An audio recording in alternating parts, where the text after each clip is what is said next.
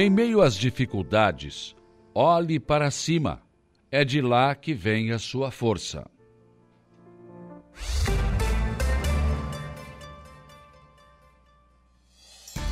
A informação, a opinião. Está no ar, dia a dia. Sete horas com pontualidade, sete horas desta manhã de terça-feira, dia 23 de maio de 2023. Uma terça-feira que começa com tempo bom aqui na região sul do estado de Santa Catarina. O sol já começa a aparecer, temos pouco vento, quase nada, né? E começamos o dia aí com uma temperatura agradável, tranquila, 16 graus na média aqui na nossa região.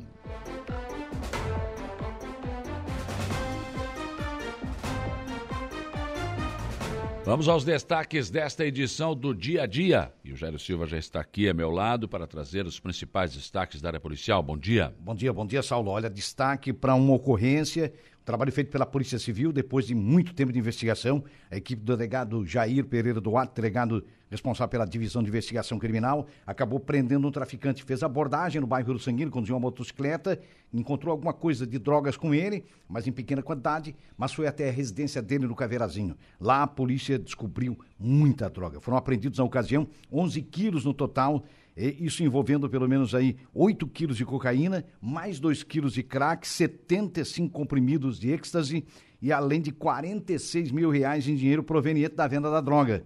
Então, é, segundo o delegado Jair Pereira Duarte, o prejuízo para esse traficante, já que vive na narcotraficância, é de aproximadamente 500 mil reais. Ele acabou preso e conduzindo logo em seguida para o presídio regional aqui peixe em Araranguá. Grande. Trabalho peixe grande, preso pela Polícia Civil, um trabalho minucioso aí nessa Ontem eu estava participando da conversa do dia quando recebi essa informação ainda muito preliminar, ainda só é... é... depois ele fez uma, uma, redação, ele tem uma preocupação muito grande com relação Sempre, a repassar né? a informação correta para a imprensa, parabéns mais uma vez, doutor Jair. E ontem a gente já, eu já falei na conversa de, ó, amanhã o Jair deve dar mais detalhes, mas pegaram 11 quilos aí. 11 quilos no total. Ah, é. Não é pouco, não. Não, não é pouco. Eu acho que é uma das quantidades mais expressivas aí da região no, dos, dos, últimos, últimos é, tempos aí, né? É verdade. É, mas um trabalho de investigação longo que acabou terminando é, com a prisão desse traficante, Saulo. Além disso, no setor policial, nós tivemos um incêndio ontem no finalzinho da tarde, por volta de 17h40, quase no começo da noite, é, numa localidade do interior é, de São João do Sul, em Timbopé. Uma casa pegou fogo, um sargento passava, o sargento Reis, pelo hum. local e acionou a guarnição do Corpo de Bombeiros de Passo para atender a ocorrência. Aí o Corpo de Bombeiros foi até o local, enfim, mas ah, realmente o, o estado do incêndio já estava bastante adiantado eles pouco puderam fazer, controlaram o incêndio com 4 mil litros de água, mas lamentavelmente o fogo destruiu na totalidade essa residência no interior de São João do Sul. Repito, atend, a, esta ocorrência é atendida então pela, pela equipe, pela guarnição de Passo de Torres. É, são pre, prejuízos, é lamentável, né? É, Muitas é. vezes você sabe que o fogo é muito rápido e pouco pouca coisa o bombeiro é, pode fazer. Nesse caso também foi algo assim parecido. Às vezes só uma operação rescaldo, né? É, de rescaldo, para conter, para evitar que o fogo se alastre, se propague, enfim, é mais ou menos esse, esse tipo de trabalho que é feito é, pelo Corpo de Bombeiros. Com certeza. Ontem o Cuiabá surpreendeu, é, né? É, e o Davidson fez o gol da vitória, né? Eu gosto do Davidson. Eu também. Eu queria ele no Grêmio para ser reserva aí do Luizito Soares. É, exatamente. É, seria um ótimo reserva do, do, do, do Luiz Soares, um né? cara alto astral, Sempre. brincalhão. Tempo todo. Mas que mete gol. É, que faz gol. É, uhum. é artilheiro, né? Então. É, é artilheiro. Esse, esse eu queria. É. Mas agora, né? É, faz parte da, né? Você sabe como é que é.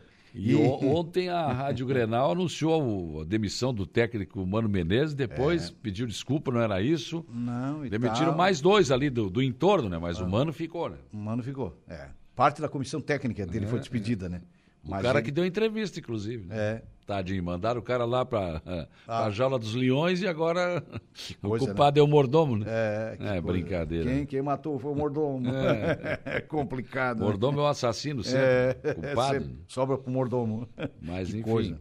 Mas é, é. para ver como o Cruzeiro dá para ganhar do Cruzeiro, sim.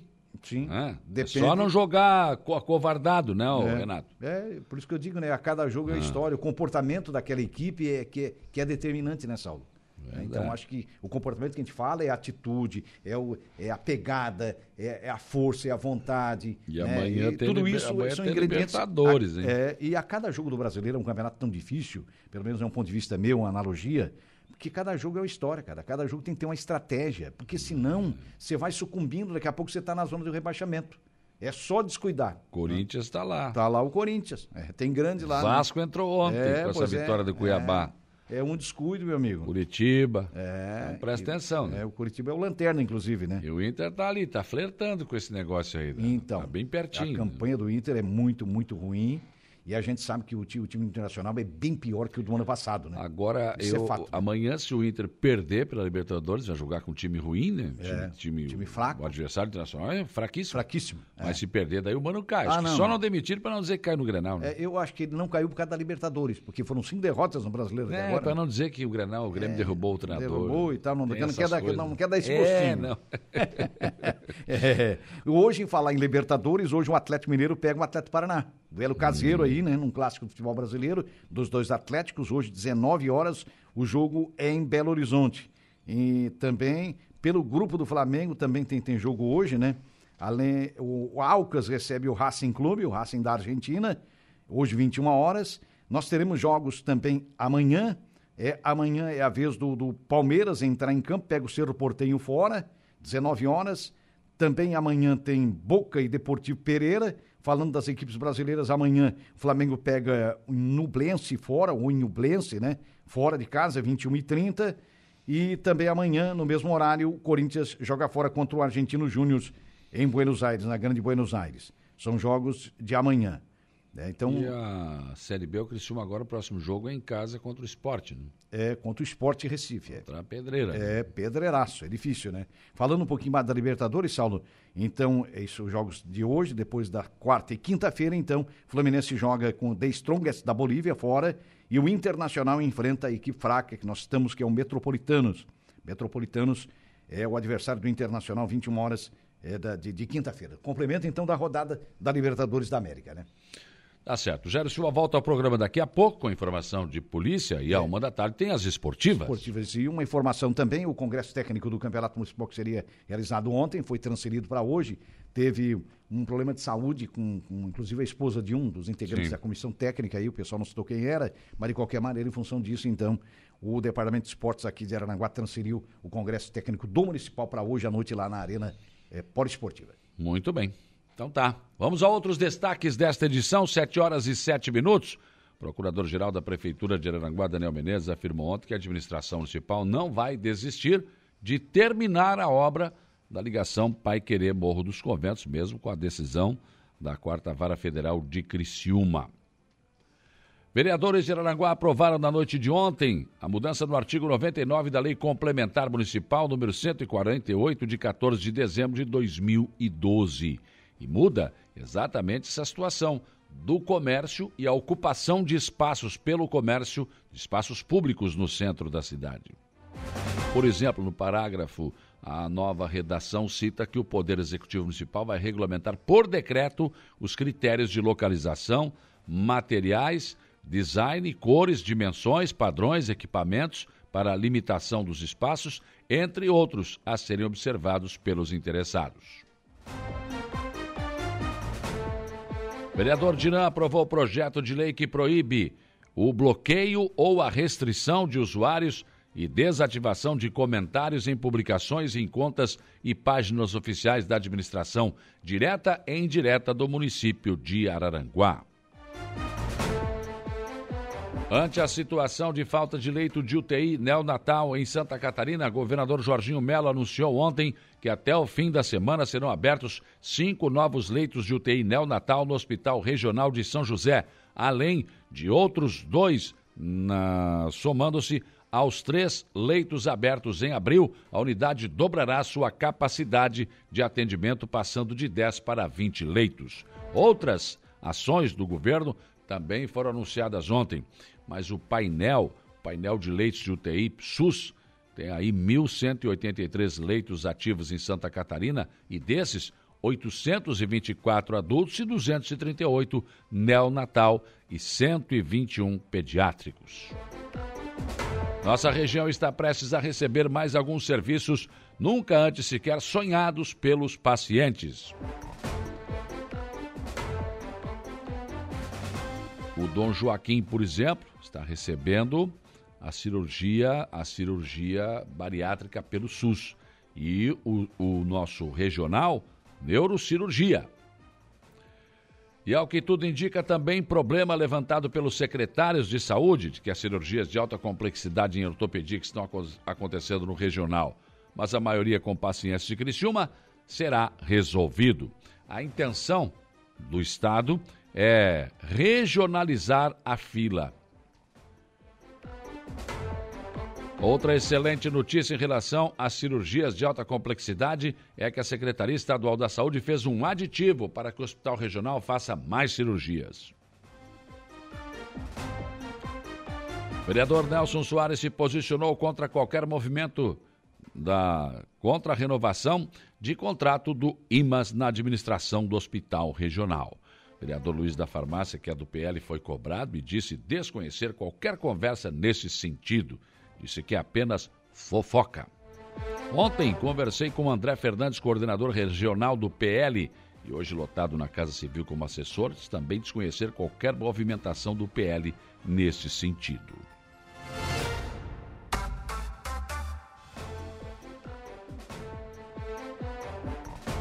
Aliás, por falar nisso, o contrato do, do, Instituto Maria Schmidt de administração do Hospital Regional com o governo termina no dia 14 de novembro deste ano.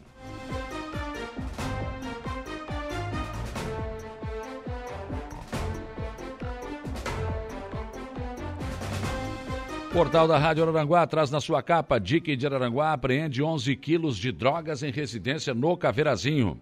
Definidos os semifinalistas do Campeonato Municipal de Maracajá. Diretor de operações da Casan fala sobre investimentos em Maracajá. Congresso Técnico do Municipal de Futebol é transferido para amanhã.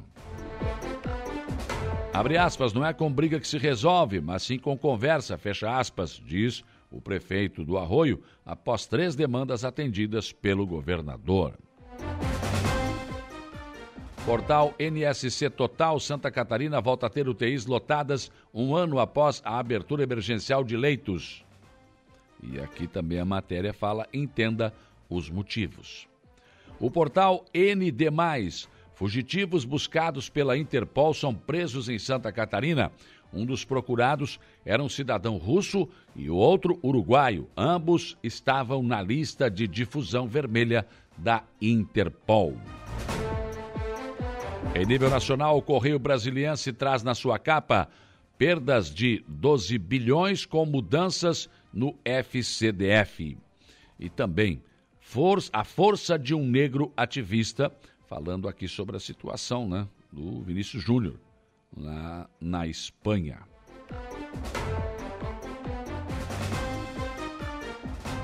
Folha de São Paulo traz na sua capa: Brasil cobra ação da Espanha após ataque a Vinícius Júnior. Instituto Racista, aliás, insulto, perdão, tá pequenininha a letra aqui, eu estou cismando de ler sem o óculos para perto, daí complica, né? Mas enfim, tá aqui. Insulto racista a jogador é recorrente. Clube promete pedir punição, ainda inédita. Eu disse ontem na conversa do dia e repito aqui. Para eles lá, nós aqui somos países do terceiro mundo, né? Povo ignorante, né? que não tem cultura. Nós não temos cultura. País tupiniquim. Pois é, mas aqui o racismo não é assim como lá, né? Porque lá parece que é meio que aceitado, assim, deixado de lado, né? Aqui o Grêmio foi expulso no campeonato da Copa do Brasil porque uma torcedora chamou o goleiro do Santos naquela época de macaco. Foi tirado do campeonato. Lá não, os caras não estão nem aí, né? Parece que fica por isso mesmo. Ah, eu prefiro ainda continuar nessa questão sendo de terceiro mundo, né? Não quero essa, essa cultura aí. Esse tipo de cultura. O estado de São Paulo Marina manda recado após Lula indicar apoio a estudos sobre petróleo. 147 deputados confirmam que vão votar a favor do arcabouço. 260 deputados não quiseram responder. O governo precisa de 257 votos. O governo vai aprovar o que ele quiser e como quiser. É só dizer que vai liberar emendas, está tudo certo. Ah, tudo certo. Tudo como dantes no quartel do Abrantes. Falei bem antes. Ah, fizemos maioria. Não... Vamos esperar para ver. Lá atrás, depois da eleição, ainda falei isso. Vamos esperar para ver depois quem fica com quem, né? O Globo Rio de Janeiro. Símbolo de resistência, caso Vini Júnior mobiliza governos e pauta debate global sobre racismo. Episódio extrapola a bolha do futebol e catalisa a cobrança por ações contra o preconceito. Aliás, ele foi muito corajoso, né? muito corajoso. Parabéns ao Vinícius Júnior por não, não aceitar essa situação, né? que é ridícula e é inaceitável também. Zero Hora Porto Alegre, Grande Porto Alegre tem quase metade dos pedidos por curso de cursos de medicina. Também eh, traz aqui edital do programa Mais Médicos do Ministério da Saúde prevê 541 profissionais para o Rio Grande do Sul. São os principais destaques desta terça-feira que está apenas começando. 7 horas e 16 minutos, 7 e 16, para interagir com a nossa programação nesta terça-feira. Você tem várias opções, uma delas é o facebook.com barra é muito simples. Só pegar o seu celular em qualquer parte do Brasil e do mundo e entrar lá no Facebook, coloca facebook.com barra Rádio Aranaguá, você terá o nosso som e a nossa imagem ali na palma da sua mão. E aí deixe lá o seu bom dia, deixe ali o seu recado. Aqui a Júlia Terezinha Guise dando bom dia. Gorete Amaral, Mazinho Silva, meu amigo Tucamaia, bom dia. A, a Beth Pereira também, bom dia. O Tiago Costa, Gomes Costa, bom dia, Saulo. Manda um salve para a turma do AP Todos. Oh, legal, pessoal que já está trabalhando aí no AP Todos daqui a pouquinho, né? Um abraço. Geraldo Cordeiro, bom dia. Bom dia também para Sandra da Silva, que está aqui conosco. Também o Assis João Maciel. Amigo Zé Pura, bom dia. Também aqui o Cícero Campos, o Chico. Saulo, uma ótima terça-feira para todos nós. Cabo Merense, bom dia, imortal e a todos os ouvintes. Tânia Luzia Guimarães, Cida Alves, Bento Bittencourt, Marcelo e Rosana e outras pessoas chegando aqui, o Giovanni Cordeiro também, né? Júlia Terezinha Guise, pessoas que estão chegando conosco aqui também no nosso facebook.com barra Rádio. Outra opção, nosso WhatsApp, 48988084667. Fabiana Berettini todos os dias aqui, né? Aí nos acompanhando, o Adelor José da Costa também, bom dia, o João, também desejando uma abençoada terça-feira para todos, o árbitro José Valério do Nascimento, a Rita de Cássia da Colorinha, o Johnny lá de Maracajá, o Dada, enfim, muitas pessoas também conosco aqui, mandando suas mensagens através do nosso WhatsApp. 35240137 é o nosso velho e bom telefone que ainda toca. Renata Gonçalves atende você passa aqui para o estúdio, a gente registra a sua participação. www.radioararanguá.com.br é o nosso portal, entra lá, dá uma espiada, tem sempre novas informações para você no nosso portal. E também você pode nos assistir no YouTube, né? Eh, você, se, a sua, se a sua televisão estiver ligada na, na, na, internet, você vai lá no YouTube, Rádio Araranguá, e aí clica ali, dia a dia você nos assiste na sua televisão sem problemas. Né? E claro, a esmagadora maioria da nossa audiência, 95.5, a sua Rádio Araranguá FM, você que nos ouve no seu velho e bom radinho de pilha, no rádio seu carro, onde quer que você esteja, muito obrigado pela sua audiência, pelo carinho de todos vocês. Né? Nosso trabalho é feito sempre com muita responsabilidade para todos. Todos os ouvintes da cidade, da região, do Brasil e do mundo. Nós somos ouvidos no mundo todo. Temos ouvintes. Os nossos registros apontam isso. Né? Uh, sempre tem gente na Inglaterra, até na Escócia, né? pessoas que acabam algum, em algum momento do dia acionando ali, entrando para acompanhar as informações aqui da 95.5. Muito obrigado para você que está fora do país, fora do estado, mas sempre querendo atualizar as informações aqui da sua região ou da sua cidade.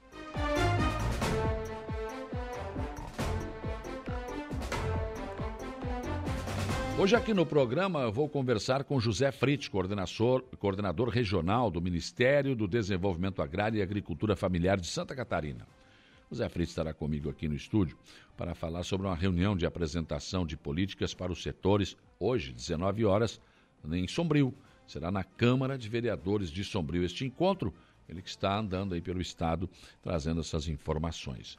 E também todas as informações sobre a última sessão da Câmara de Vereadores de Araranguá uh, deste mês de maio que aconteceu na noite de ontem, que mais uma vez teve algumas discussões mais acaloradas, enfim, mas também várias aprovações pelos senhores vereadores. Aqui no programa você ainda tem o comentário do Alexandre Garcia, previsão do tempo com Ronaldo Coutinho, o Jairo Silva nos traz informações de polícia e o Gregório Silveira as informações do Notícia da Hora. Igor Klaus está na mesa de áudio. Sete horas e vinte minutos. O dia começa com a informação de que o procurador-geral da Prefeitura de Aranguá, Daniel Menezes, afirmou ontem que a administração municipal não vai desistir da decisão de abrir e pavimentar o acesso entre o Paiquerê e o Morro dos Conventos. A decisão da Quarta Vara Federal de Criciúma atende o pedido do Ministério Público Federal em ação civil pública contra o município e o Instituto do Meio Ambiente, IMA, mas apenas ordena a paralisação da obra, a não pavimentação no caso do acesso. Na verdade, já havia decisão da administração municipal de fazer a abertura e a infraestrutura para asfaltar mais adiante mas a administração municipal deixa claro que vai continuar lutando para terminar o que começou com a pavimentação deste acesso. Vereadores de Araranguá aprovaram na noite de ontem a mudança no artigo 99 da Lei Complementar Municipal número 148, de 14 de dezembro de 2012. Segundo a proposta do Poder Executivo, o artigo 99 passa a ter a seguinte redação: a instalação de cobertura fixa ou removível sobre a calçada pública ou área de recuo, além de marquise e a colocação de mesas e cadeiras nesses locais, dependem de expedição de licença competente pelo Poder Executivo Municipal, após a verificação de sua oportunidade e conveniência, tendo em vista as implicações relativamente à estética da cidade, à mobilidade urbana, a acessibilidade suficiente e desde que o objeto eh, comercializado tenha a possibilidade de ser consumido no local e, por isso, requeira apoio e conforto ao usuário. Tem um parágrafo único que diz o seguinte: a nova redação cita que o Poder Executivo Municipal regulamentará por decreto os critérios de localização, materiais, design, cores, dimensões, padrões, equipamentos para a limitação dos espaços, dentre outros, a serem observados pelos interessados.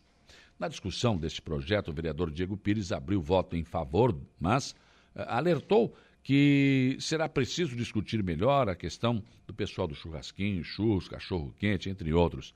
Alertou ainda que caso a administração municipal tenha que terminar o calçadão com recursos próprios e que tenha e que venha projeto para a Câmara pedindo autorização legislativa para cobrar a contribuição de melhoria, ele votará contra. A assessoria jurídica da prefeitura já afirmou que não acontecerá isso, uma vez que, neste caso, o projeto teria que ter sido aprovado antes da obra começar. Então, a obra começou com recurso do governo do estado. Se terminar com recurso do município, o município não poderá cobrar a contribuição de melhoria, nem que queira. O vereador Dinam aprovou o projeto de lei que proíbe o bloqueio ou a restrição de usuários e desativação de comentários em publicações em contas e páginas oficiais da administração direta e indireta do município de Araranguá. O projeto foi aprovado, mas com uma observação do líder do governo, Pedro Paulo de Souza, Paulinho do PSD. O vereador disse que os vereadores de situação votariam a favor do projeto, mas que, se houver o veto da assessoria jurídica da prefeitura, vão votar pela manutenção do veto. Do veto. Agora, é, esse projeto ele deu entrada na casa, né? era de conhecimento de todos. Ou será que não? Claro que sim, eu recebo também. É só acessar ali o, a pauta, né? E tem lá o expediente quando o projeto entra. Por que, que já não tomaram uma posição, né? E já não disseram que votavam contra ou a favor? Enfim, não, agora votaram a favor, se vier o veto, votam pela manutenção do veto. E é um projeto, na verdade, polêmico pois, por se tratar de uma administração municipal, não é difícil imaginar que manifestações de cunho político, xingando ou criticando, possam ser registradas sistematicamente, né?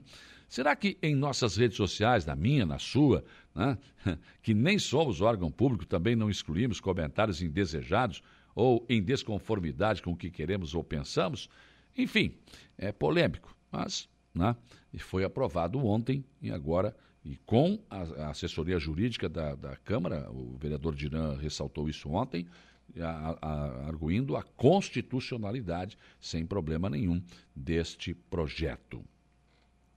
O governador Jorginho Mello anunciou que até o fim da semana serão abertos cinco novos leitos de UTI neonatal no Hospital Regional de São José, além de outros dois, eh, somando-se aos três leitos já abertos em abril. E aí a unidade dobrará sua capacidade de atendimento, passando de 10 para 20 leitos. Já no Hospital Infantil Joana de Guzmão, foram contratados mais 48 profissionais para a qualificação do atendimento. Os anúncios eh, vêm para atender as demandas crescentes dos atendimentos infantis no Estado.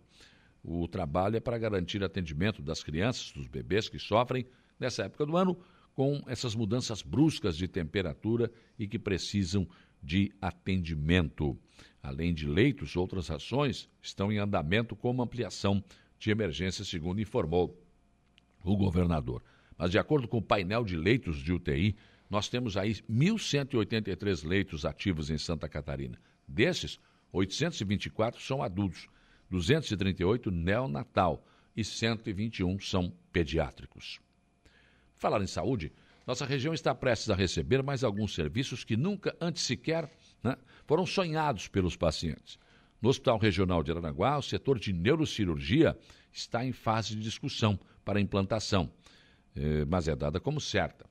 Já no Hospital Dom Joaquim de Sombrio, as cirurgias bariátricas pelo SUS também devem se tornar uma realidade. E também, ao que tudo indica, problema levantado pelos secretários de saúde de que as cirurgias de alta complexidade em ortopedia que estão acontecendo no Hospital Regional, mas com a maioria de pacientes de Criciúma, será resolvido, porque o que acontece é que a regulação é que coloca os pacientes na fila. E da forma como é hoje feita, essa situação não tem como resolver, pelo menos como está. A intenção, revelada aos secretários municipais de saúde, é que a fila será regionalizada. Haverá o respeito aos pedidos mais antigos, aqui da MESC, por exemplo. Se sobrar espaço, abre para Criciúma. Assim, cada região ficará com a sua fila. O regional opera os pacientes da MESC. Se sobrar, aciona também os de Criciúma. São José com os pacientes da ANREC. O Hospital Nossa Senhora da Conceição de Tubarão, os pacientes da região da Amurel. Outra excelente notícia em relação às cirurgias de alta complexidade em ortopedia é que a Secretaria Estadual da Saúde fez um aditivo e o Hospital Regional fará, além da meta mensal, mais 32 cirurgias de joelho e mais 32 cirurgias de quadril. Sobre o regional, o vereador Nelson Soares se posicionou contra qualquer movimento contra a renovação do contrato com o IMAS na administração do Hospital Regional na sessão da Câmara ontem. O vereador afirmou que o hospital está sendo bem administrado e que tem uma administração e que uma administração política seria desastrosa, mas que ouviu na última semana fofocas de que haveria intenção. O vereador pediu informações a respeito do vereador Luiz da Farmácia sobre o assunto, porque ele é do PL. O vereador Luiz da Farmácia disse desconhecer qualquer conversa nesse sentido e que o vereador já havia definido a questão. Aspas, é apenas fofoca, fecha, fecha aspas, nada mais. Ontem, conversei com André Fernandes, coordenador regional do PL, hoje lotado na Casa Civil como assessor, que também disse desconhecer qualquer movimentação do PL regional nesse sentido. Abre aspas, espaço se conquista, não se toma, fecha aspas, afirmou quando se posicionou contra qualquer movimento nesse sentido. Olha, não que eu vá colocar o boné, não, jogado no ar ontem na Câmara quando falaram em fofoca. Mas como eu falei sobre o assunto ontem aqui no programa, né? Eu afirmo não se tratar de fofoca, mas de informação. Sondagens e ensaios aconteceram. E pelo que se viu, as posições são contrárias a algo nesse sentido. Como o contrato do IMAS com o governo do estado termina em 14 de novembro, Vamos continuar de olho em qualquer movimento político que queira mudar os planos em relação à saúde da nossa região e todo cidadão também deve fazê-lo.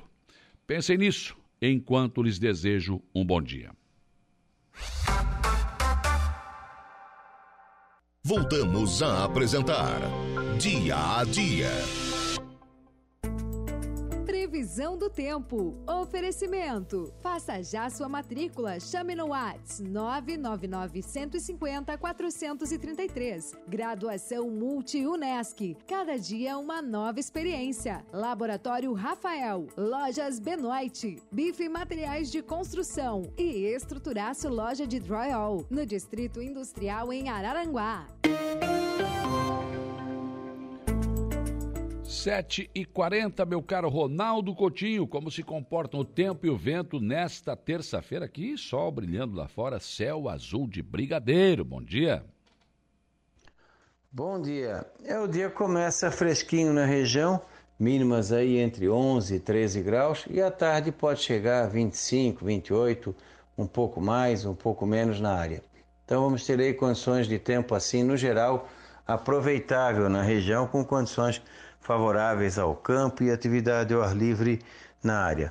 Fresco de manhã, quentinho à tarde também nessa quarta, quinta-feira e sexta.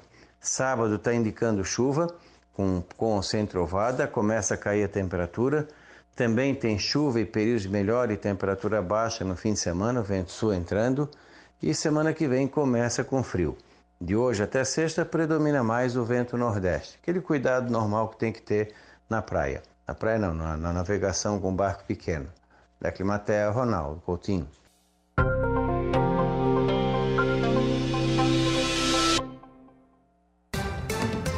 O comentário de Alexandre Garcia. Oferecimento: Cicobi Crediçuca, Hackley Limpeza Urbana, RF Sul, sua concessionária Volkswagen Caminhões e Ônibus, Alcidino Joalheria e Ótica.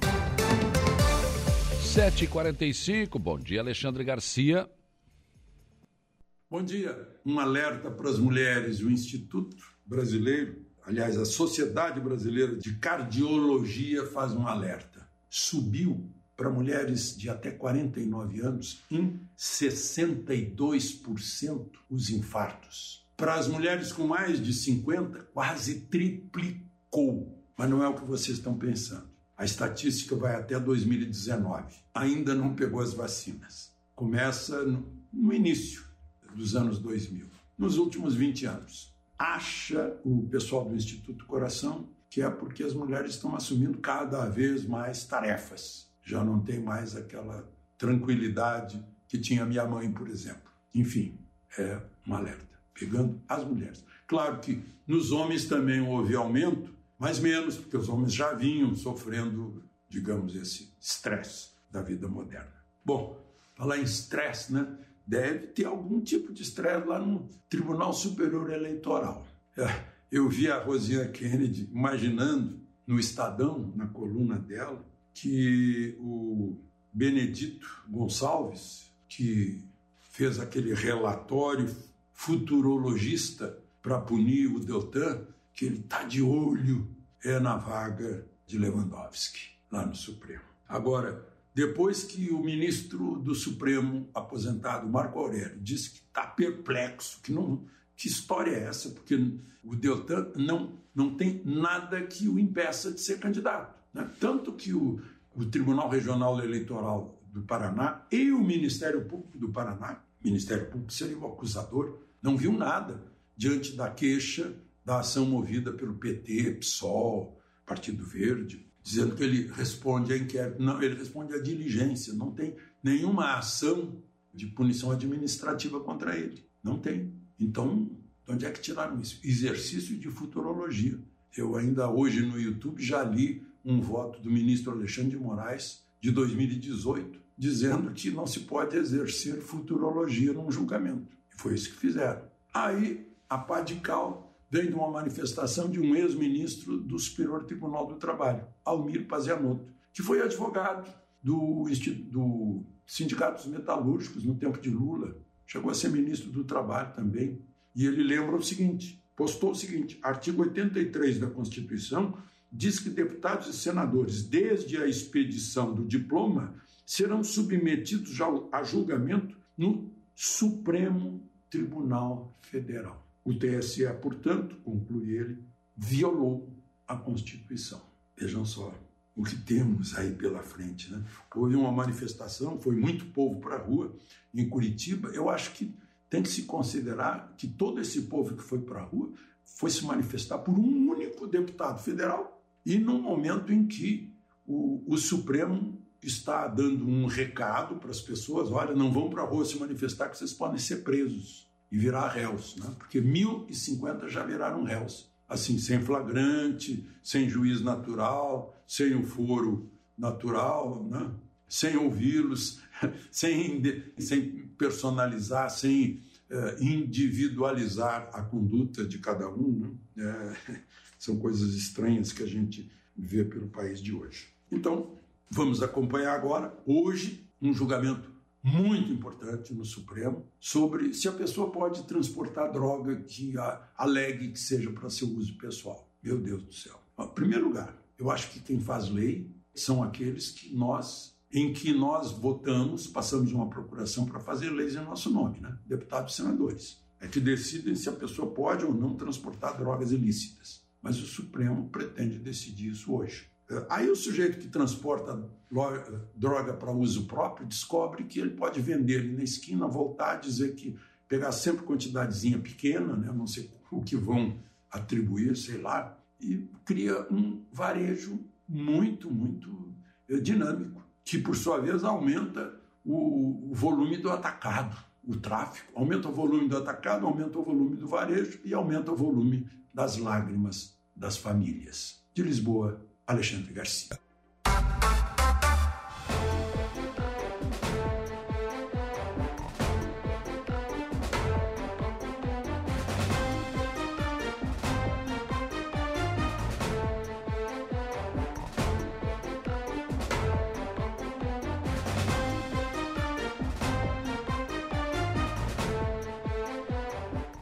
Sete horas e cinquenta e um minutos, sete e cinquenta e um. Bom dia aqui para o Donato Barbeiro, que está nos acompanhando. O Luciano Oliveira da Silva também está conosco. O Juliandro Coelho, bom dia. Também aqui a Nena Lessa, trabalhando já bem cedo. A Joyce Alves está colocando o seguinte aqui. Bom dia. Há um tempo atrás, em entrevista com você, o prefeito César afirmou que a escola do Caíque, em 30 dias, seria aberta. Mas o que parece foi abandonado novamente, pois há um tempo parou. E parou? Por quê? Bom, Joyce, eu não tinha essa resposta, mas repassei aqui para o vice-prefeito, o Tano, né? É, para que ele pudesse nos trazer alguma informação. E o que ele coloca é o seguinte: bom dia, a reforma do CAIC já foi licitada, a empresa que ganhou a licitação foi a Freitas Construções. Ela começou, mas teve que dar uma parada na reforma porque a outra empresa que está terminando as 12 salas ainda não terminou o serviço. Quando terminar, os alunos vão para as 12 salas, as 12 salas que já estariam reformadas, daí sim eh, inicia a reforma geral do CAIC. Então essa foi a informação que nos repassou em resposta a Joyce, né? Joyce Alves, o vice-prefeito Tano. A, a licitação foi feita, a empresa Freitas e Construções Começou, mas teve que parar, porque a outra empresa que estava fazendo as 12 salas, ela não conseguiu terminar ainda, né? Assim que ela terminar essas 12 salas, os alunos vão para lá e aí sim a reforma total do CAIC eh, começa. Então, foi essa situação, foi uma situação eh, pontual que houve, por isso o prefeito César anunciou que em 30 dias entregava e não, não pôde cumprir por isso. Tá? Essa é a explicação que nos foi dada pelo vice-prefeito Tano. Bom dia aqui para o Matheus Oliveira, que está conosco aqui também, tá? mandando um abraço. Júnior Bailão, Rudinei Correia, Lourdes de Souza Pereira, bom dia. Pessoas que estão, que estão conosco aqui, o Giovanni Cordeiro também. Pessoas que estão interagindo. Agora entrou aqui também o Patrick Rodrigues Oliveira, lá no Pato Branco, no Paraná. Sempre também. Ele é aqui, né? Ele é daqui da Polícia Rodoviária, mas está lá alguns, está lá alguns anos já e sempre nos acompanhando aqui né, nas manhãs da Rádio Arananguá. Bom dia, Saulo. Obrigado pela cadeira de rosa. Ô, oh, Jaime Lourenço. O Jaime pediu aqui esses dias uma cadeira de rosa aqui no programa, né? Que ele fez uma cirurgia e vai precisar por algum tempo. A gente falou, mencionou isso aqui no ar e uma senhora prontamente, né? Uh, emprestou essa cadeira. O Jaime está agradecendo aqui. Não tem que agradecer, não. Né? Que você possa uh, que você possa usufruir, né? Desse bem aí, porque é importante, né? É, é aquilo que a gente sempre fala, né? A gente está aqui para servir, né? E que bom quando as coisas dão certo, né? Que bom quando as coisas dão certo. Então, Jaime, pronto restabelecimento para você, use bem essa cadeira aí. E é claro, né? Quando não precisar mais, é só devolver para que outra pessoa possa usar também. O Siegfried Germano Wegner também, deixando um bom dia aqui, não falou mais de futebol. Zé Pura também não falou mais de futebol. O que, que está acontecendo com esse povo? Será que não gostam mais de futebol, mudaram para outro esporte? Hã? Pode ser, né? Pode ser. O, o Márcio também está aqui, deixando um bom dia, né? O João Polícia, meu amigo João Polícia, desejando uma terça-feira maravilhosa para todos. Esperamos que essa semana ah, venha chuva para nós, né? Não tem, acho que ainda não. Né? Aqui, a Sofia Sofia também dando um bom dia pra gente aqui. É, bom dia, Salo. Também sou seu ouvinte, adoro suas risadas. é bom rir, né, cara? A vida já é tão dura, né, João Batista Baltazar? A vida já é tão dura, a gente tem que simplificar um pouco, né? Tem gente que acha que gosta de ser triste, né? Só pensa em tristeza, só pensa em desgraça. Não, não, não, não. Vamos lá, claro que a vida não é só sorriso, a vida não é só alegrias, tem tristezas também, mas faz parte do, do contexto, né? Mas a gente, na medida do possível, tem que sorrir, porque esse sorriso acaba contagiando, como você aí, contagiando as pessoas, isso é bom, né? Cria, uma, um, um, cria um outro estado de ânimo nas pessoas, né? É, bom dia, Saulo, forte abraço. Valdeci Batista de Carvalho também com a gente aqui. O Gula também deixando o seu bom dia aqui no nosso WhatsApp, pessoas que estão interagindo conosco. O Luiz Henrique Monteiro Ramos, suplente de vereador, também deixou aqui um Bom dia a todos que estão acompanhando a nossa programação. Eu vou para o intervalo, depois do intervalo eu volto para conversar aqui no programa com José Freite, coordenador geral do, do Ministério do Desenvolvimento Agrário e Agricultura Familiar de Santa Catarina. Tem uma reunião de apresentação de políticas para os setores, hoje, 19 horas, na Câmara de Vereadores Sombrio. Vamos falar um pouco, discutir um pouco sobre estas propostas né, do desenvolvimento agrário e também para a agricultura familiar depois do intervalo.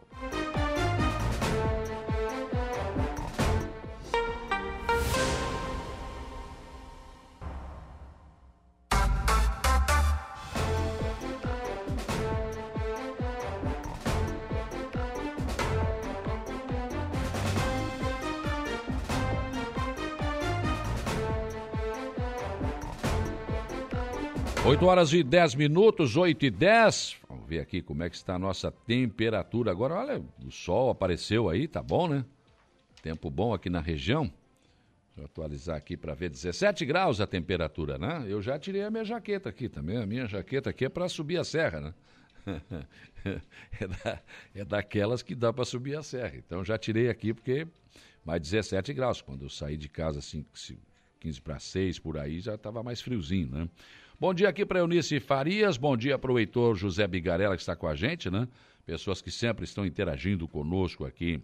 O bom dia, Salo, ótimo dia para todos nós. Sou o vice-prefeito, o vice-prefeito disse que vai mudar o lugar da ponte. Eu não tenho essa informação, foi colocada ontem pelo vereador Douglas Michels lá na, na Câmara. Eu, o que eu sei é o seguinte: o local onde a ponte foi projetada ele, é mais, ele vai demorar mais, ele é mais longo, porque tem um outro local, e, e, e, e, o, o, o, o, barro do fundo do rio ali, ele é, tem muito mais lama. Um pouquinho antes, né, o espaço é menor, gastaria menos, e parece que o solo é mais firme. É o que eu ouvi isso, mas não ouvi. Eu, não, eu particularmente, não ouvi o vice-prefeito dizer que é, vai mudar o lugar da ponte. Aliás, essa ponte tem muita coisa para fazer ainda, né? Porque o PP apresentou no final da, da, do, do, último governo fez a licitação e estava lá. Aliás, eu me lembro bem, hein? O vereador Douglas falou umas coisas ontem da Câmara, cobrando ontem a ponte da atual administração, mas é, é que eu estou aqui há muito tempo, né? Então a gente sabe as coisas que acontecem, né? É, eu vi, vereador, eu vi aquele vídeo que foi feito da ponte, né? Os carros passando. Aquilo era uma maravilha, né? Uma ponte maravilhosa, linda. Mas a justiça mandou tirar do ar, porque parece que era meio. não dava, né? então, essas coisas acontecem também. Então, tem uma série de problemas. A empresa começou, parou, né? pediu reequilíbrio financeiro, o reequilíbrio, passou aí dos 25%, o Estado não, não, não, não podia fazer. Terminou o governo Moisés, agora entramos no governo Jorginho. E agora o Jorginho Melo, o governador, esteve aqui na última sexta-feira. O que conversou com o prefeito César é que vão sentar daqui uns 15, 20 dias para ver como é que desenrola isso. Por que desenrolar? Porque é uma obra do Estado conveniada com o município. Dinheiro do Estado conveniado com o município. Então o município licitou. O que, que acontece agora? Tem que sentar os dois e ver como é que nós vamos resolver isso aqui. Vão abrir uma outra licitação? Tem mais dinheiro para botar? Como é que vai ser isso? Como é que vai desenrolar isso agora? Porque o município não pode simplesmente ir lá e vou abrir outra licitação e fazer outro projeto e pronto. Depois pode ter problemas no Tribunal de Contas do Estado. Então esse é o embrólio da ponte. Esse é o embrólio da ponte. Muito bem. Deixa eu ver aqui também a Dalva, nossa amiga Dalva, sempre com a gente aqui. Oh, apareceu um colorado aqui, rapaz. Luta, dizendo aqui, bom dia, saudações coloradas. Opa, estavam meio sumidos, né? Depois de domingo, mas alguns ainda resistem. A Gilmara hum, Rocha Fernandes também deixando aqui um bom dia para todos nós. Obrigado pela audiência de todos vocês. Estou recebendo aqui no programa o José Freite, coordenador geral do Ministério do Desenvolvimento, Desenvolvimento Agrário e Agricultura Familiar de Santa Catarina, que está percorrendo o estado e hoje tem uma reunião em Sombrio, inclusive para apresentação dessas políticas. Zé Freite, bom dia. Bom dia, Saulo. Bom dia a todos os ouvintes e telespectadores, né? Porque aqui também é, é ao mesmo tempo, né? Sim, sim, áudio e vídeo. Né? Telespectadores também. E dá a satisfação de poder vir para cá, nesta região, é, agora como, super, como coordenador uhum. geral, deixou de ser a palavra superintendente. Sim. Porque a gente achava que a gente não entende de tudo, então é bom. e aí mudou com coordenador geral, que acho que é uma palavra mais adequada é coordenação, mas à realidade, mesmo. né? Que a gente está vivendo no Brasil.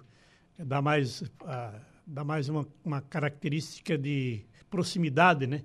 Enquanto que a superintendência é um, ainda é um, um, jargão meio militar, né? Sim. Então eu acho que ficou bom isso e eu estou nessa responsabilidade agora, percorrendo cada região, fazendo a retomada, que eu diria, porque uhum. com o fim do ministério também a, a, eu acho que o governo anterior desleixou, não tem um, um backup do que tinha sido feito, uhum. de contatos com ninguém. Então, primeira, primeiro período, agora eu estou fazendo reuniões regionais para retomar Sim. o que, tinha, o que tinha, acontecia antes, o que parou no governo Bolsonaro e o que, que as pessoas estão pensando em, é, em colocar de novo novas demandas, novas Sim. perspectivas e mais ainda dentro do, obje, do, objetivo hoje do MDA, que, que, depois eu posso estar falando em detalhes, uhum. mas ampliou a atuação do MDA. Uhum. Hoje o MDA é responsável, é o ministério sob o qual tem, tem, a, tem o comando sobre a CONAB uhum. e tem o comando, o comando sobre o INCRA, que antes eram 13 instituições autônomas, independentes. Sim.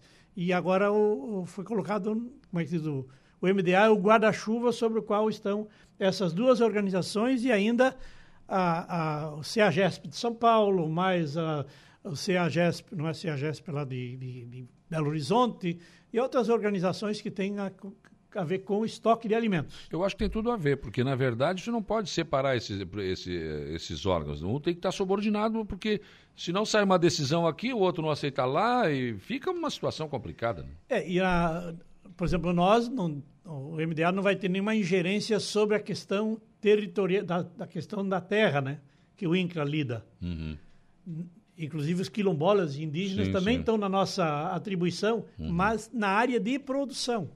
Claro. Produção agrícola. E não, Nós não vamos entrar na pendência para saber se o território, se a terra era indígena ou não, Sim, se aquele que era, se a, os quilombolas têm título de terra ou não. O, o importante é o trabalho de produção de alimentos. Sim. Que o objetivo é combater a fome e garantir a segurança alimentar, mas ao mesmo tempo garantir a renda para o pequeno agricultor. Para o pequeno e médio agricultor, que está o nome que se coloca nisso chamado agricultura familiar, que é no fundo, no fundo, a família que trabalha, né? mão de É, obra é. familiar e tudo. Então, um pouco esse é o contexto sobre o qual hoje o Ministério está atuando. E eu tenho esse papel de resgatar toda essa história para poder estar Uhum. E atualizar definindo, isso, né? e definindo quais são os rumos aqui em Santa Catarina, além das outras questões que estão, estão colocadas. Porque o, Nós temos aqui, em Araranguá, por exemplo, aqui na Barranca, né, várias famílias aqui que trabalham com hortifruti granjeiros. Né? Exatamente. E esse Agora, povo eu todo. não sei que tipo de política se pode aplicar nisso. né? É como eu estava. Essas coisas não estavam muito bem definidas na, na, parado, na existência nada, né? anterior. Não. Mesmo no nosso tempo lá do, do governo Lula É, e Dilma. se falou bastante, mas pouco se, Mas não se avançou, né? todas as periferias urbanas hoje têm uma, É. uma indústria, vamos dizer, um, um processo de produção de hortigranjeiros muito Hum. forte. Só que esse povo nunca teve acesso a crédito. Ou quando teve, foram alguns. Né? Às vezes as exigências eram Às vezes praticamente as exigências, proibitivas. daí vem os. E aí tem uma demanda nova que o próprio pre- pre- presidente Lula colocou desde a campanha, que ele diz- dizia sempre que a agricultura familiar tem que produzir alimento saudável. Uhum.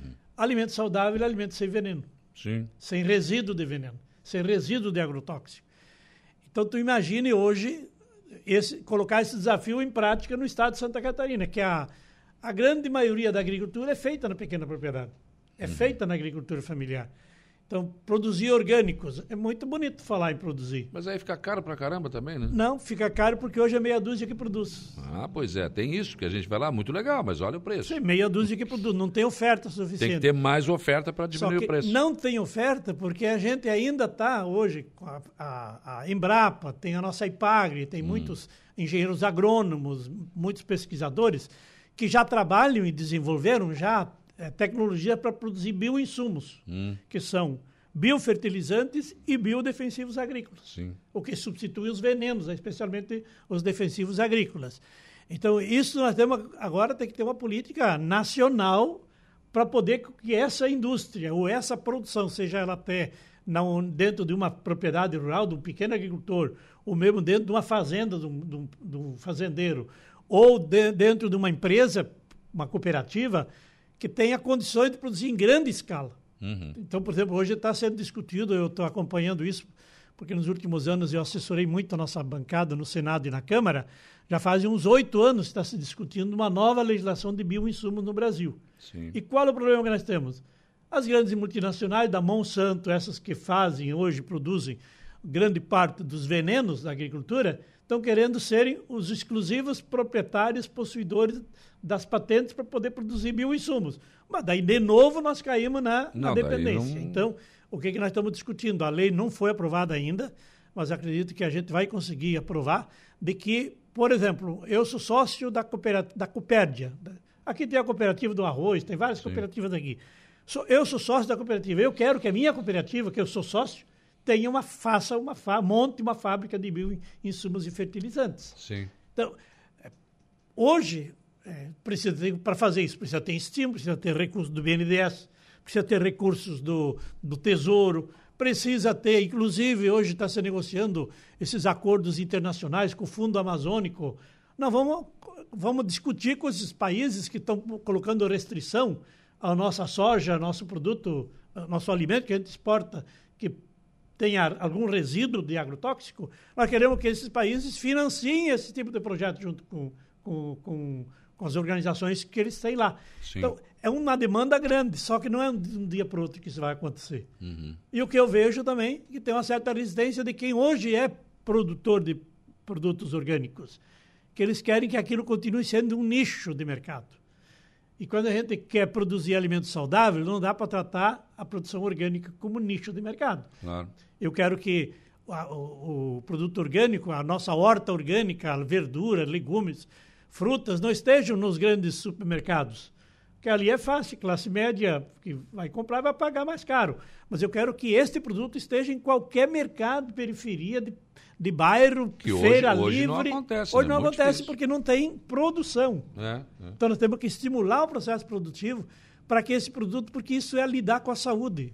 Mas como é que vocês pretendem fazer isso? Qual é a proposta? Por exemplo, é claro, ele vai ter que ter um CNPJ, vai ter que, porque senão o governo, o dinheiro público não pode chegar. É, aí vem as, as mais diversas formas. Uma unidade é a unidade familiar, que daí é CPF.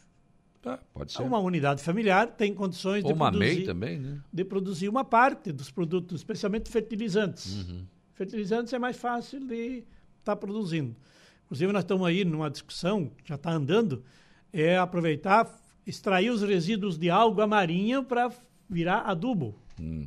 Né? Aliás, em Santa Catarina está se produzindo já alga marinha, que os, os fazendeiros do Mato Grosso estão vindo buscar, eles, eles secam, moem e botam na terra, que é um verdadeiro adubo. É.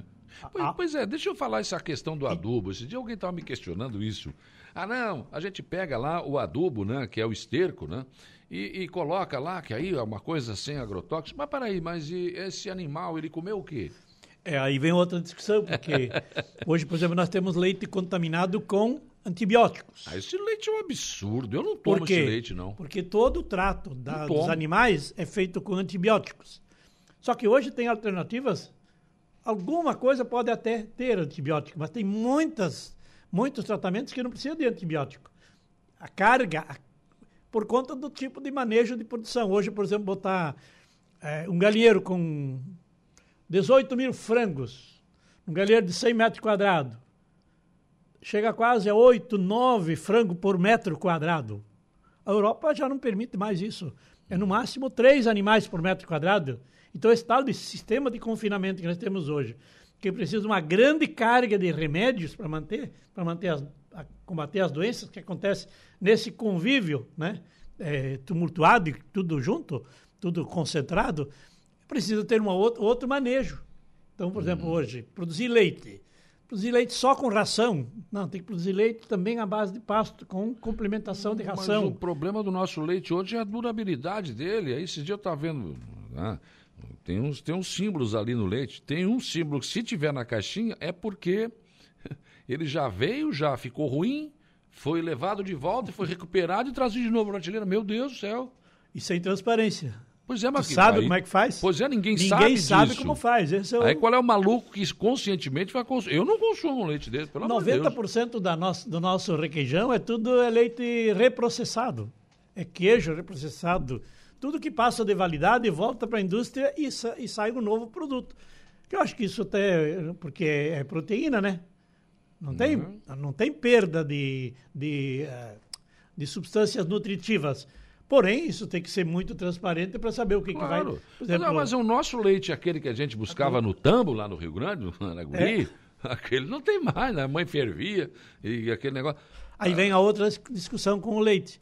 Porque a tradição nossa, tanto dos gaúchos, Rio Grande do Sul, Paraná, eh, Espírito Santo, todos, todos esses estados que tiveram a vinda de, de- de estrangeiros para cá, italianos, alemães e poloneses de modo especial, tem toda uma tradição de conservação de, de proteína animal, carnes e leite. Era tudo feito à base do leite cru, não pasteurizado. Eles põem caldo soda cáustica no leite hoje. É, então a pasteurização do leite e dos derivados do leite tira todas as características do que, que é o, o que, que o leite eh, apresenta, por exemplo. Hoje o lei, um queijo artesanal que chama, a base de leite cru, ele curado, ficando na cura, nas prateleiras de madeira, viu? Era de madeira porque sim. a madeira, ah, o queijo eh, desenvolvia alguns fungos que beneficiavam o processamento, do, do- a conservação do queijo. Só que essa cura de 20 ou 20 e poucos dias também eliminava, elimina as bactérias nocivas Uhum. que tem dentro do queijo, por acaso dentro do leite. Sim. Só que não adianta só pensar no leite, tem que pensar a vaca. Que tipo de trato que tem? Pois é, a vaca a que sanidade leite, do né? animal, É, é. a brucelose, essas doenças todas, esse controle que precisa ter para a gente poder ter um produto, um produto de qualidade e com a garantia de que é um produto saudável. Quem não lembra do tal do salame que fazia, que se fazia na colônia, Hum, que agora tem restrições, inclusive, muito fortes, que eu digo é por total falta de conhecimento. Pois Ou é, seja, não é Zé, falta de Mas, conhecimento, Frente, é no- proposital. No nosso tempo de menino, nossos avós também comiam carne de porco. A comida era feita com a banha do porco. Não E não tinha tanto infarto como tem hoje, gente. A minha- Aí, não, isso aí não pode mais. Nos falar que não pode, tá? Isso aí tá bom. Aí a gente tá comendo um alimento que é processado, que tem um monte de coisa, coisas cancerígenas que a gente não sabe. Quer dizer, eu não sei. É, os conservantes hoje são altamente nocivos para a saúde. É. Tudo que tem conservante, que tu comprar que tem conservante, pode contar, porque é um processo artificial de conservação, Uhum. né? Enquanto que a, a, a minha mãe faleceu com mais de 100 anos. A mãe da minha mãe disse que também estava foi longe de... Comia o quê?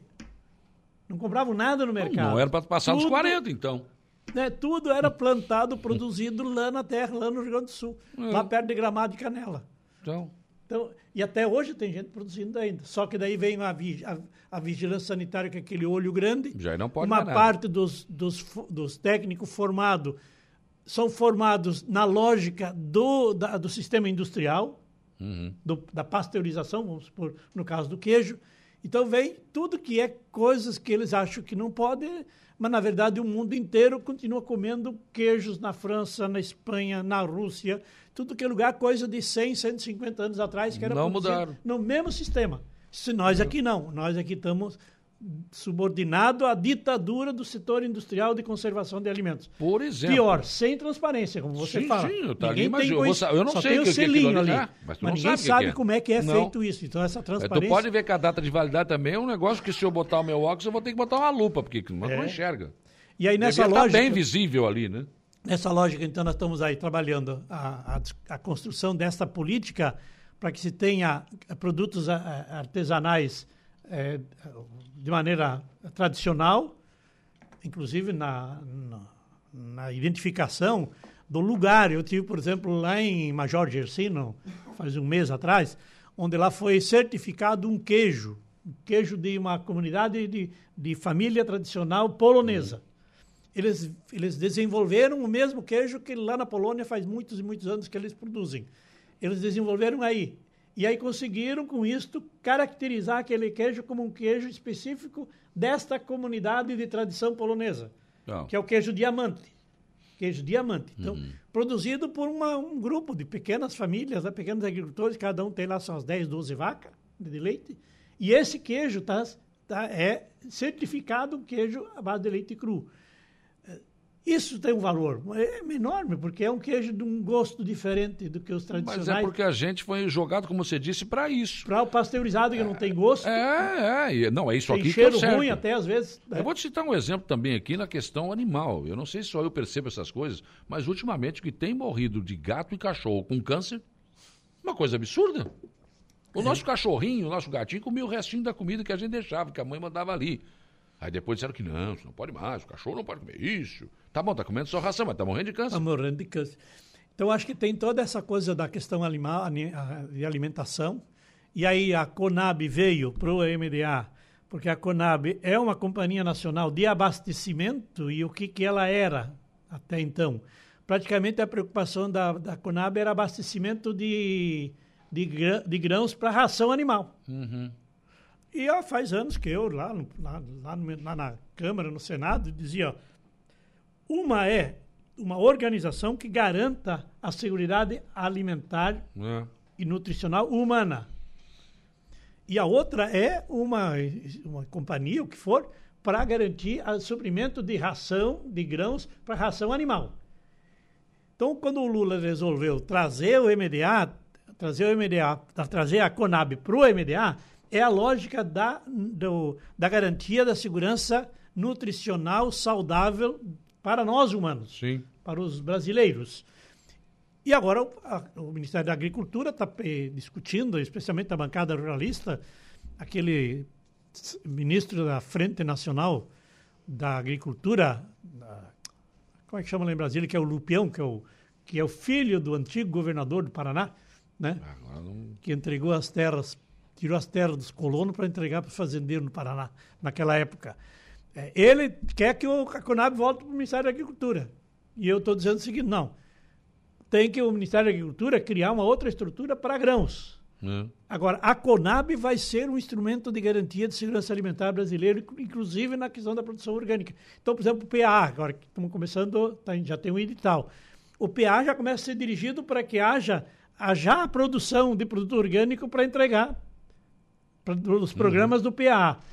O programa do PENAI, que é merenda escolar e para as organizações sociais, tudo isso já na lógica de ir construindo a possibilidade de cada vez mais ter alimento orgânico. Vão encontrar resistência. Mas eu vai... sei, resistência a gente sempre teve em tudo que é lugar.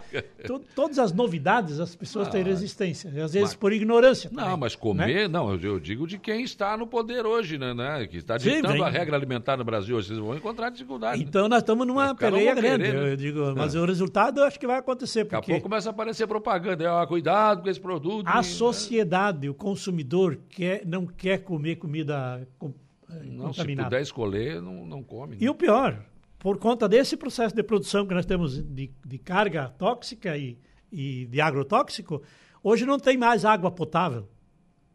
Hum. Todos os municípios de Santa Catarina que fizer pesquisa da água têm algum grau de resíduo de agrotóxico. Hoje é pequeno. Mas se continuar essa carga tóxica usada na agricultura, amanhã vai ser grande, porque não é de um dia para o outro que, não, que se contamina frente, né? tudo e claro. se descontamina tudo. Lógico. Então vai demorar um tempo para. Então hoje nós estamos chegando no limite que é preciso reduzir a carga de, de agrotóxicos na, na agricultura para a gente não ter o efeito que a Europa teve. Por exemplo, eu tive, quando era prefeito de Chapecó, eu fui fazer uma viagem internacional e fui conhecer o que tem no mundo sobre agricultura. Aí, aí passamos em Toulouse, na França, hum. que fabrica aqueles carros Citroën. Né? Uhum. Toulouse era uma cidade, naquela época, com em torno de um milhão de habitantes. A cidade inteira e a região não tomava a água do lugar. Do lugar porque ele era todo contaminado por resíduos de, de, de de suínos. Hum. Porque eles tinham um sistema de produção de suíno confinado como nós temos hoje. Aqui, Sim. eles tinham isso há 60, 50, 70 anos atrás. E continua, contaminou todas as águas. Não podia pegar água da fonte da casa, hum. porque estava contaminado. A, o sistema de água tinha que buscar água de 200, 300 quilômetros de distância para um milhão de habitantes. A, daí, quando eu.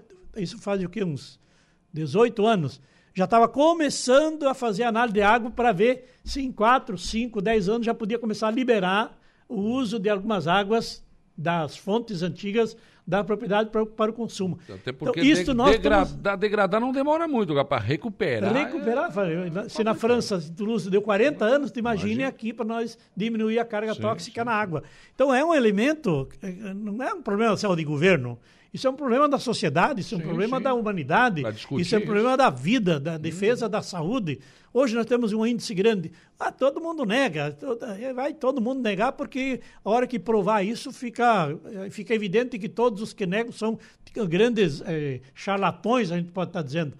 Mas o índice de câncer que nós temos hoje crescendo, crescendo de maneira muito violenta no oeste de Santa Catarina e em, em gente nova, pessoas novas, 40, 50 anos de idade, é uma prova de que, de fato, a questão da contaminação do agrotóxico e também da contaminação das águas e do alimento vai causando vários claro. problemas. Só que é difícil de a gente poder ter é, alguém mexer que... nisso não é Não, não é que patrocine fácil. uma pesquisa dessa. Tens uma missão meio complicada. Né? Mas eu sempre fui o... o Saulo, vou te contar mas uma é coisa. é isso, é isso. Quando assumi a prefeitura de Chapecó, aquela prefeitura estava tão quebrada, eu ganhei a eleição, que eu tinha 3% da, da campanha, no começo da campanha, ganhei a eleição do Milton Sandri, que era o, era o campeão dos votos lá do, do Oeste de Santa Catarina. Pois olha, eu eu entrei para a prefeitura, primeiro dia, primeiros dias lá, a única patrola que funcionava, a moto liberadora, que chamam por aqui, hum. quebrou na frente de uma igreja. Eu parei naquele, fui lá, entrei na igreja e perguntei lá para o Jesus Cristo que estava pendurado, que pecado que eu fiz para estar tá pagando isso agora, né? Mas aí reconstruímos, saí da prefeitura com 80 e tantos por cento da aprovação do segundo mandato, quando fui candidato a governador, que por 30 sim, mil sim. votos eu não fui governador. É, verdade. Aí o Lula me chama para ser ministro da pesca. Não tinha nada também, começar do zero. Agora, me chamou para tocar a parte do MDA aqui em Santa Catarina. Então, também tudo no zero. Começou... Não tem moleza contigo, então. Então, para mim é o seguinte, eu estou meio predestinado a começar onde o negócio não existe, né? E eu tenho certeza que nós vamos fazer, vamos levantar, vamos, essa causa aí é grande, essa Claro, causa é forte, certeza. né? Ó, Saulo, é muita frescura. Minha mãe comia tudo isso, morreu com 92 anos, Tá comendo essa comida. Agora estão com esse mimimi, né? Não tem nem o que comer também, né? É, a Terezinha tá certa. Terezinha mesmo. É, esse nossa, problema tá da fome é um negócio forte. É, não, então, olha só. É só, é só ver os antigos, todos passavam dos 90 anos, mas é, comia carne de porco, criado no mato, e banha, toicinho, e não morriam de infarto. É, é o que eu falei ainda há pouco, é isso mesmo. O Pedro está dizendo aqui. com- então, nos, nos começaram a nos dizer o seguinte: olha, isso aqui não é bom, você tem que mudar a alimentação, nós vamos ter que isso, que aquilo, tem que ser fitness. Eu não vou ser fitness nunca. P- Primeiro que é uma palavra que ninguém sabe o que, que é. né? Fitness. Fitness, o que, que é isso? É, o cara- Ninguém sabe o que, que é. Mas eu acho que quanto É mais a é gente. o cara magrinho, eu e o Banha estamos fora dessa aí. Quanto mais, Difícil. quanto mais a gente a gente está se preocupando com o nosso alimento, é melhor, né? Inclusive, eh, nas cidades está começando a aparecer muito essa coisa da- das hortas urbanas, as hortas de fundo de quintal, para a pessoa plantar a sua comida mesmo, né? É, é. Que Tem é- muita gente que faz isso. É muito esse Dia, simples. esse dia eu falei aqui no O programa. reaproveitamento Fritz. da- Falei aqui no programa, várias pessoas mandaram fotos aqui é, da hortinha que tem em casa. Tem uns, agora eu me esqueci o nome dele aqui no Arroio, o cara mais tem, mais pensa numa horta. É, o, o- e hoje tem coisa simples de fazer, por exemplo, com, a, com a- o material orgânico que vai para o lixo. Não vai para o lixo, faz uma compostagem Sim, sim. pequena. Hoje, com qualquer caixa de, caixa de papelão, você- caixa de plástico, é você possível faz. até fazer gás com isso. Até- mas não precisa, porque daí a cidade vai pegar fogo, né? Se botar, muito gás aqui. Ué, mas o bujão do gás. é- Não, Aliás, cara, até o bujão de gás é. Dá para fazer. Aliás, falando, falando nisso, quando eu estava na prefeitura, nós fizemos o aterro sanitário, que Hum. foi premiado como o sistema de aterro sanitário mais moderno do sul do Brasil. E uma das coisas era o gás, produzia gás. Sim, claro. Queimava. Produz, produz. Aí o empresário veio lá, perguntou, porque ele estava com uma ideia de montar um sistema de, re- de dar destino para o lixo hospitalar e contaminante, que era uma coisa que também nós estava colocando para as empresas para resolver Sim, sim. prefeitura, mas também os hospitais, as clínicas e tal. Aí ele veio lá e disse, não podia ter um, já que era terra pública, ele não podia me ceder um pedaço de terra. Eu disse, não, vamos. E caminha o processo lá para a Secretaria de Desenvolvimento Econômico, e ele montou uma indústria que aproveitava a queima do gás do aterro sanitário para queimar o, o incinerador dele de, de, de lixo contaminante. Olha só. E hoje é uma das maiores empresas do Brasil em termos de destino de lixo Quer dizer, hospitalar o e lixo, contaminante. se bem cuidado e bem. Ele, ele, ele dá lucro. Dá lucro, Dá essa- dinheiro. lixo, eh, separação de lixo, tudo é muita grana, muito. Com, com certeza. Frente, foi um prazer te receber aqui. Eu sei que tem outros compromissos ainda hoje, né? Então, só- hoje à noite é na Câmara do, do Sombrio, né? É, na verdade é para a região aqui, né? Sim. É, na próxima vez vamos fazer aqui em Araranguá, né? Fazemos aqui, né? Vai ter mais reuniões, porque vai, cada pouco vai ter um tema que a gente vai ter que reunir. Todas as pessoas que estão lidando com alguma organização ligadas à questão da agricultura orgânica, agricultura familiar, cooperativas, eh, associações, eh, secretários de agricultura dos municípios, vereadores, prefeito que tiver interesse, essa reunião é aberta, não é uma reunião fechada. É para a gente dizer, olha, o governo está apresentando isso e vamos ver como cada região vai se organizar para fazer com que a demanda dos problemas locais cheguem no governo federal. Sim. Porque se não chega lá, quem é que vai saber? Então tem que fazer o caminho. E nós vamos ser um pouco essa estrada, né, esse caminho para poder chegar lá. Essa ligação aí. E vamos torcer para que essa ponte saia também, porque ontem nós atravessamos de balsa, né? ontem nós fizemos a travessia, eram 11, quase, quase perdemos, né? Era 11 e meia Ô, o que, você estava fazendo lá do outro lado? aí? Nós fomos comer um peixe, uma Tava com tainha. banha, foi lá do na- Fomos comer uma tainha lá na, na, na, amigo nosso nas ilhas lá. Agora você imagina se tem a ponte. Ah. Eu sempre ouvi falar dessa Enterprise, eu fui a fórum de debates dessa Enterprise lá há 20 anos atrás. Eu sempre dizia, rapaz, mas como é que vão falar de Enterprise se não tem o diabo Faz- dessa ponte? Dois anos que eu passei lá, já tinha aquelas vigas de concreto tudo pronto. não lá, tem tá- tá lá. laguna ainda, agora começaram a fazer. tem não adianta falar Enterprise se não tiver essa ponte. Vai chegar ali, vai parar todo mundo, vai esperar a balsa. Tudo na balsa, né? Não tem como, né? Então, para mim, é uma alegria muito grande. e, é, essas atividades nós vamos fazer. Ama- Amanhã vai ser em Tubarão. É, na quinta-feira foi na Assembleia Legislativa, na região do Oeste, da, da toda a Grande Florianópolis. Foi Blumenau na sexta. Na, no sábado já vou estar em Canoinhas. Aí depois tem mais uns sete, uns cinco, seis encontros que a gente vai fazer desse tipo aí. Tá certo. Para poder ouvir, porque Claro. se- se- Nessa- quem é governo tem que primeiro ouvir, ver, Não adianta chegar e é o, ver o e bolo ouvir. pronto, né? Ouvir ou depois ver, mas tem que ver É. e ouvir a situação, porque senão começa a fazer tudo lá por Brasília, o pessoal está longe do mundo. Aí o cara tá lá dentro do. Eu sempre, eu sempre falo isso, o cara tá dentro do, do escritório dele, ar-condicionado. Ar-condicionado. Eu vou fazer isso aqui. Chega aqui, meu Deus, mas É tá totalmente diferente. Então, a, a- eu sempre trabalhei nessa lógica das coisas virem de, debaixo da construção da, so, da base da É. Ouvir sociedade. primeiro, né? Quem A tá da lá com a mão na massa, né? Na base da sociedade que É. estão os problemas. Os problemas não estão em Brasília.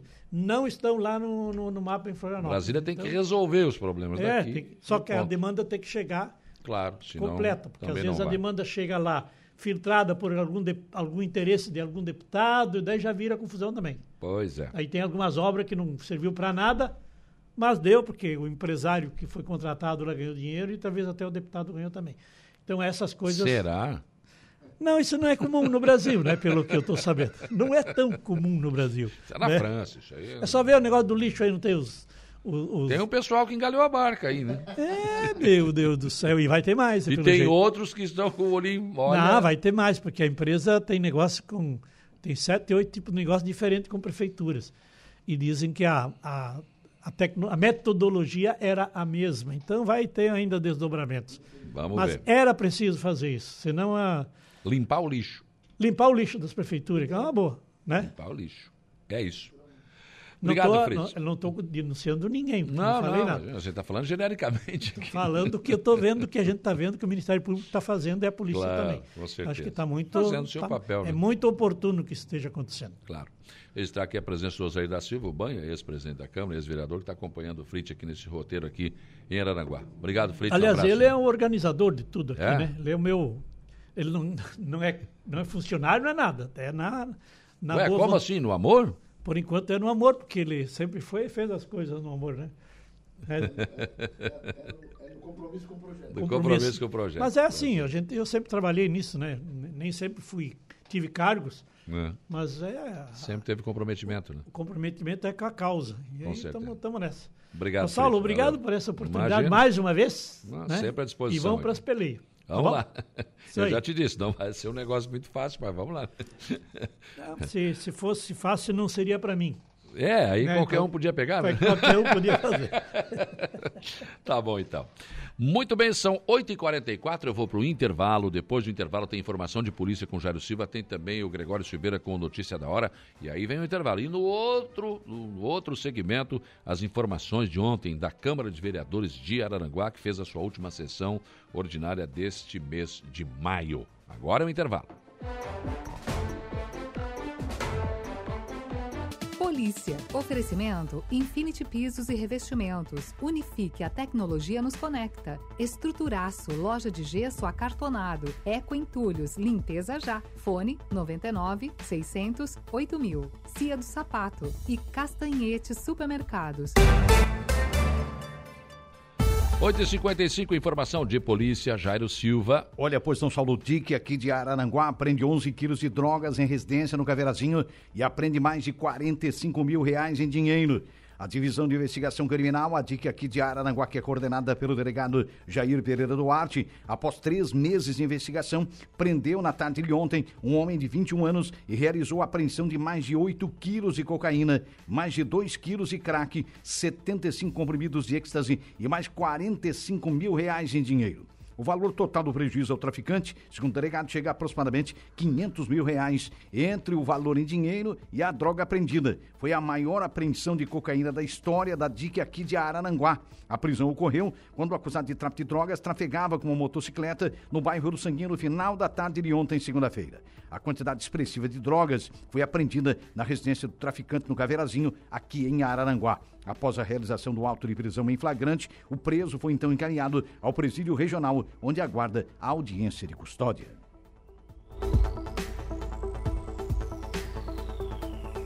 De volta com Dia a Dia.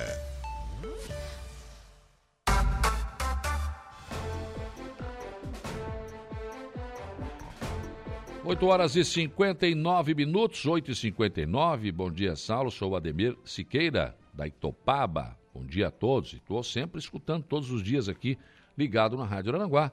Ele mandou aqui, ele ligou, né? a Renata Gonçalves atendeu e passou aqui para o nosso estúdio. Né? Nosso telefone aqui também você pode participar. A Valdeli também mandou mensagem aqui no nosso WhatsApp, dando bom dia. O Márcio dos Santos falou o seguinte: Bom dia, Saulo. Na verdade, tem alguns assustados pelo trabalho que o Tano vem fazendo. Há mais de 20 anos, o vice só recebia e não trabalhava. Antes, na verdade, os secretários mandavam mais do que o prefeito. Agora mudou. Tem patrão. É, eu concordo com o Márcio. Já, já fiz referência a isso algumas vezes. O Araranguá viveu, vive da, da síndrome do vice, né? o vice, né? inclusive o César, quando foi vice, largou mão. Né? O último aí foi o Júnior, né? Júnior Menegali, também abriu mão. E o Tano é um vice que realmente está sempre na rua. É um trator para trabalhar. Isso, ninguém pode dizer que não. Se politicamente ele não é muito polido, mas no trabalho realmente ele é espetacular, tem feito um grande trabalho. O Arthur Cícero Santelena também deixou aqui um bom dia, agradeceu aqui pelas explicações na entrevista anterior aqui com o José Fritz.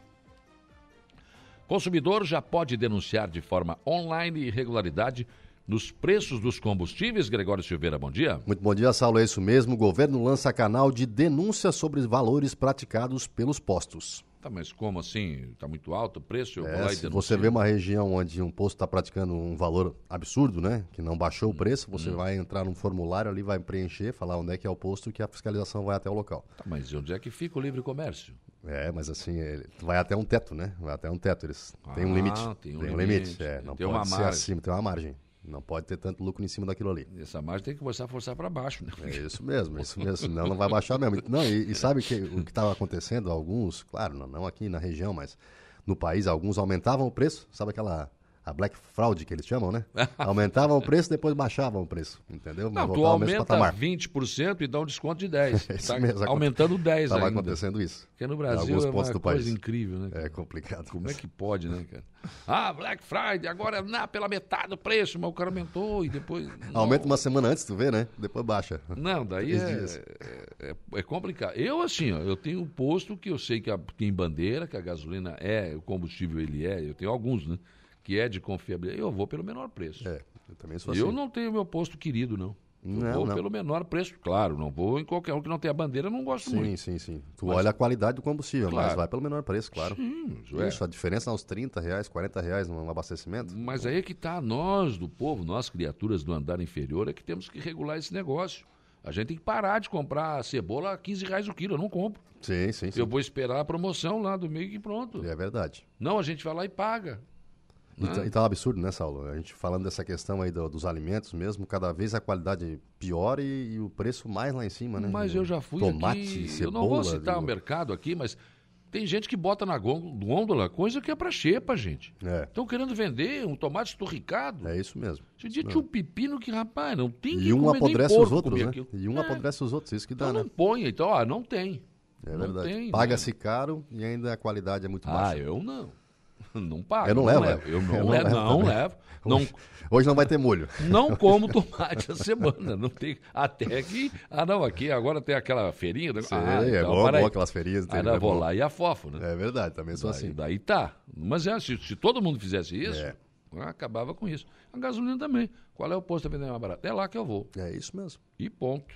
Muito bem, notícia da hora com Gregório Silveira, intervalo e depois eu volto para as informações da sessão de ontem da Câmara de Vereadores de Araranguá.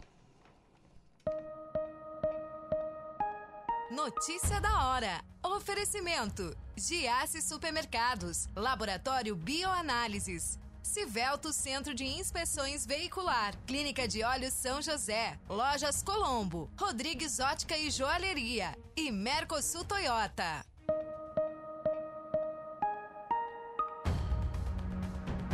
A Secretaria Nacional do Consumidor, a Senacom, vinculada ao Ministério da Saúde e Segurança Pública, lançou nesta segunda-feira um canal de denúncias específicos para a cobrança de preços abusivos nos postos de combustíveis. Os consumidores poderão registrar reclamações em um formulário online que já está disponível no endereço gov.br. A iniciativa é mais um desdobramento das ações para tentar fazer valer a decisão da Petrobras, que reduziu o preço dos combustíveis vendidos às distribuidoras. Apesar disso, consumidores de diversas partes do país reclamam que as reduções nos valores não foram repassadas. Em alguns casos, o preço até subiu para em seguida voltar ao patamar anterior. Para verificar se os postos de abastecimento estão repassando de forma adequada as variações de preços ao consumidor final e se estão cumprindo as normas de regulamentação vigente no país, a Senacom coordenará, a partir de amanhã, o mutirão do preço justo em todo o Brasil. A ação terá apoio dos PROCONs. Eu sou Gregório Silveira e esse foi o Notícia da Hora.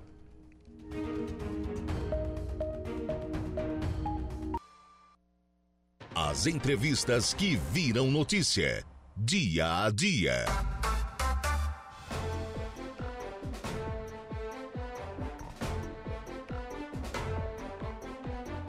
9 horas e 18 minutos, 9 e 18. Vamos em frente nas informações e discussões do dia a dia nesta manhã de terça-feira. Agora, enfocando a sessão de ontem da Câmara de Vereadores de Araranguá, que teve muitas discussões e que ontem aprovou o projeto de lei complementar 012/2023, que é do Poder Executivo, que altera o artigo 99 da Lei Complementar número 148, 14 de dezembro de 2012, e dá outras providências. Nesse, nessa questão, nesse quesito, o vereador Diego Pires discutiu eh, esse projeto e já, já de pronto disse que o seu voto seria favorável mas ele fez algumas ressalvas sobre a ocupação do espaço uh, pelo comércio no centro da cidade. Presidente, quero declarar voto favorável a esse projeto. Agradecer mais uma vez o líder do governo que pediu a retirada na última sessão. Conversei com alguns lojistas do calçadão sobre essa regulamentação.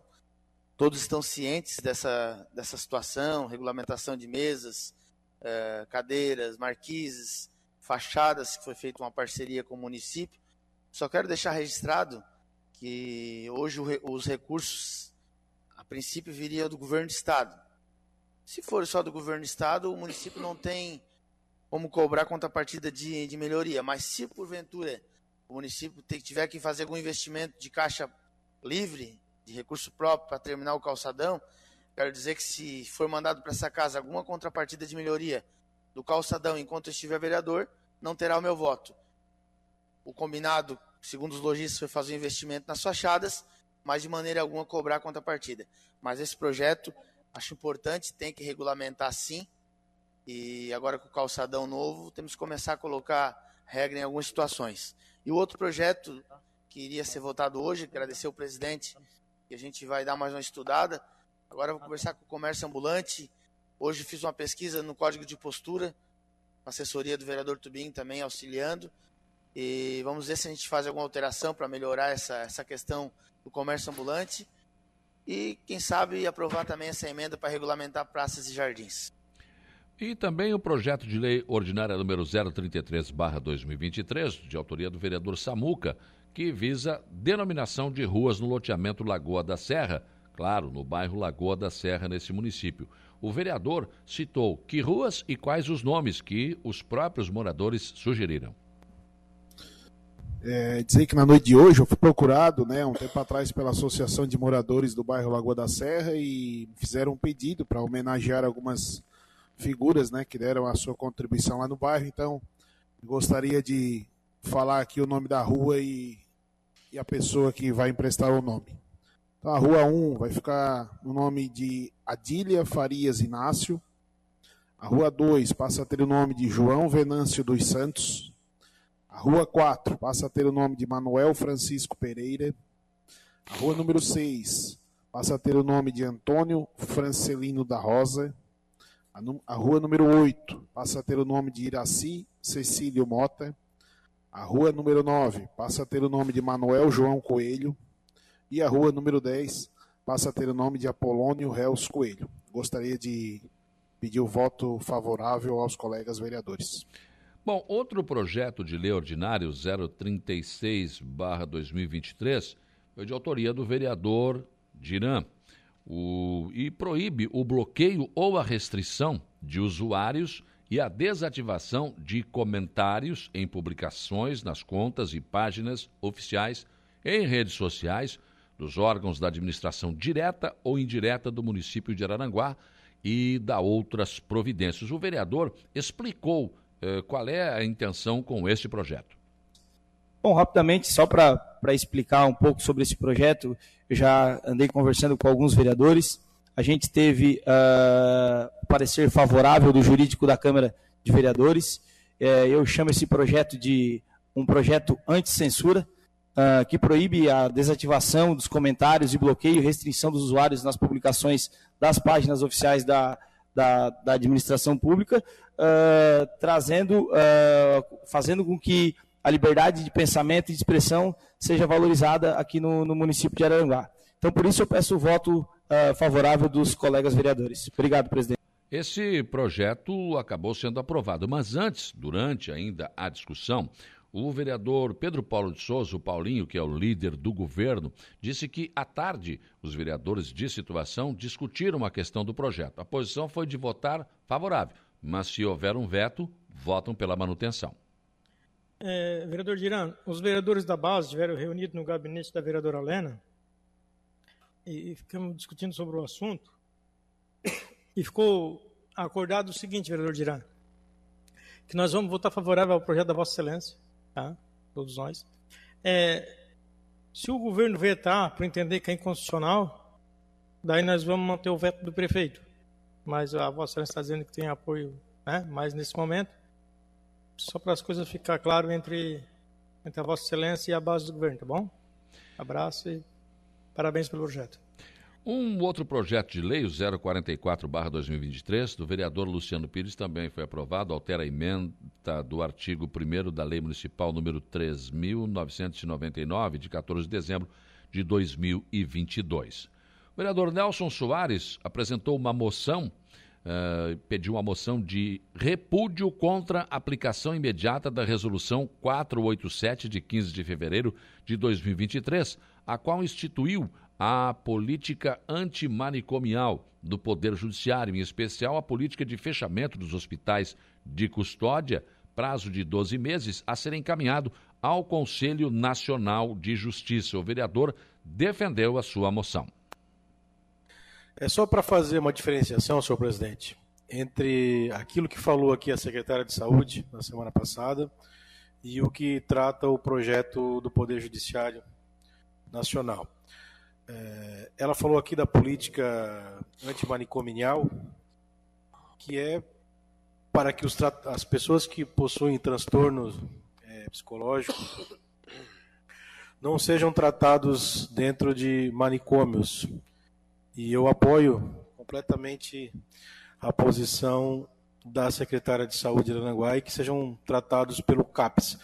O que eu trouxe aqui, e há duas semanas a gente tratou sobre esse assunto, e eu quero aqui reforçar, é o desencarceramento de pessoas portadoras de psicose, assassinos, estupradores, que estão detidos dentro de hospitais. É, cuidados pelo Poder Judiciário, afastados do convívio social, pelo bem de toda a sociedade. E essas pessoas que estão lá não podem, na minha visão, de hipótese alguma, serem tratadas pelo Sistema Único de Saúde através do CAPS não há condições materiais do CAPES receber esse tipo de cidadão, esse tipo de pessoa para tratamento psiquiátrico. São pessoas totalmente é, diferentes. Nós vimos aqui aqueles é, pacientes que fizeram aqui uma apresentação, são pessoas dóceis, tranquilas, pessoas amáveis, Agora, imagina colocar aquelas pessoas que estiveram aqui na semana passada junto de uma bandidagem, pessoas com transtorno gravíssimos, que cometeram crimes absurdos, como assassinatos, estupros, assassinatos em série, gente que matou o pai, matou a mãe, estupradores, junto com aquelas pessoas que estavam aqui na semana passada. Não dá. Eu não consigo conceber isso e eu vou pedir a vocês é, o voto contrário a essa moção e quem puder encaminhar os seus deputados estaduais, federais, que o Poder Judiciário, na minha visão, cometeu um grande deslize aqui quando estabeleceu essa política de desencarceramento das pessoas apenadas e que são portadores de, de transtornos mentais graves. Obrigado, senhor presidente. A moção do vereador Nelson Soares foi aprovada. Também ontem foi aprovado um pedido de informações, número 032-2023, de autoria do vereador Tico, o Edir Clésio Batista, eh, sobre a, ele, ele, pergunta aqui, questiona sobre a colocação eh, de uma placa de proibido estacionar na rua Altíssimo Tournier, na altura do número 648, no bairro Coloninha. Primeiro, ele quer saber o seguinte: qual a justificativa para a colocação da mesma? sendo que a prefeitura, que a referida placa, né, eh, trouxe incômodo aos moradores desta rua, em virtude de se tratar de uma rua residencial, o que eh, injustifica a instalação da mesma. Segundo, ele solicita que seja enviada uma cópia do abaixo assinado, onde ah, os moradores requereram a colocação desta referida placa. O vereador entende que não foi pedido pelos moradores e que está prejudicando os moradores daquela rua. O vereador Jair Anastácio aprovou o requerimento 043-2023, pedindo espaço em uma das sessões ordinárias para a Associação de Parkinson, tocando em frente, onde Edino Abate Mônica Lopes Gomes Casagrande eh, possam discorrer sobre este tema.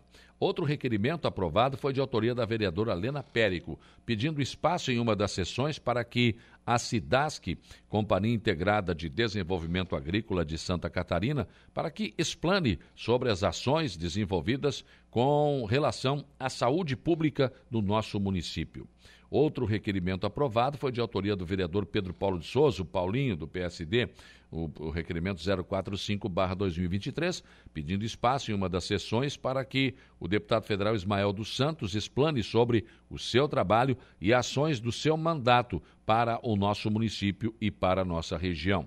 Também um requerimento de autoria do vereador Diego Pires, pedindo espaço em uma das sessões ordinárias para Anastácio e Rocha Reciclagem, onde a empresária Francine Anastácio irá discorrer sobre a importância do anteprojeto 007-2023, aprovado na Câmara de Araranguá. Depois, os vereadores aprovaram várias indicações. O vereador Diego Pires pediu patrulhamento e colocação de material britado na rua Patrick Mendonça, no bairro Polícia Rodoviária. A vereadora Helena Périco pediu revitalização de toda a Praça Cesare Cibien, no bairro Cidade Alta. O vereador Paulinho pediu pavimentação com lajotas e rede pluvial e implantação de saneamento básico na rua Jorge José Tavares, em toda a sua extensão. É lá no bairro Polícia Rodoviária.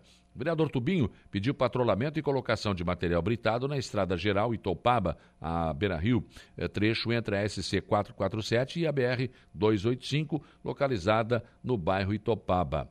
O vereador José Carlos da Rosa Neno Fontoura pediu a elaboração de projeto para calçamento com lajotas na rua São Paulo, localizada no bairro Barranca. O vereador Zico pediu pavimentação com lajotas e drenagem pluvial na rua Judite Maria Nunes Rodrigues, bairro Polícia Rodoviária. O vereador Luiz da Farmácia solicitou manutenção no calçamento da rua Prefeito Osmar Nunes, em frente ao residencial Fernandes, no bairro Mato Alto. No local, segundo ele, há um buraco que precisa ser reparado urgentemente pela Secretaria de Obras. Vereador Douglas Michels pediu limpeza nas laterais da rua Deputado Afonso Guizo, no bairro Centro.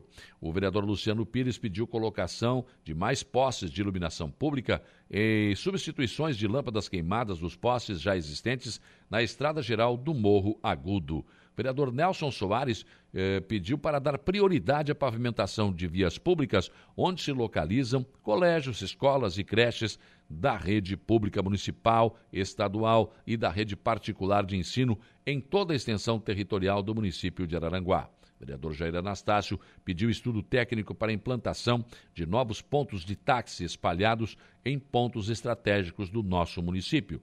E, por fim, o vereador Samuca pediu a construção de um abrigo de passageiros do transporte coletivo municipal às margens da BR-101, no loteamento Araras, no bairro Sanga da Areia.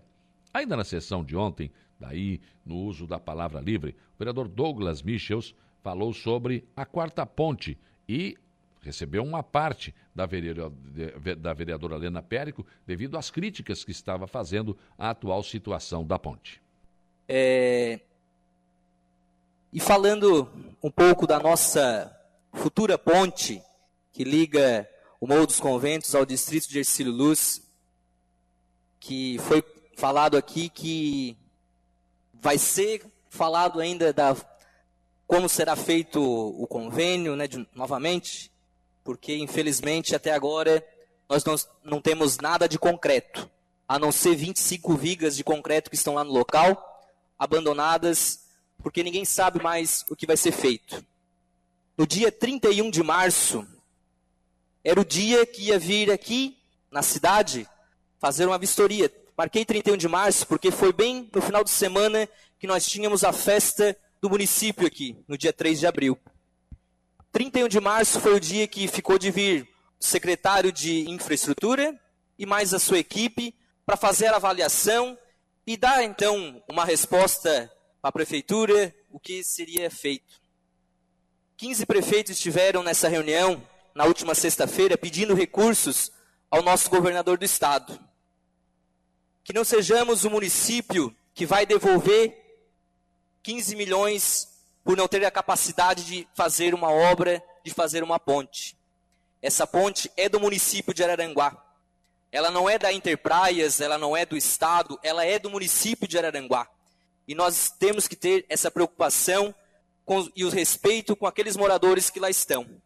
O respeito também que eu digo aqui, de um pedido de informação que eu tive aqui aprovado nessa casa, infelizmente até hoje não tive a resposta.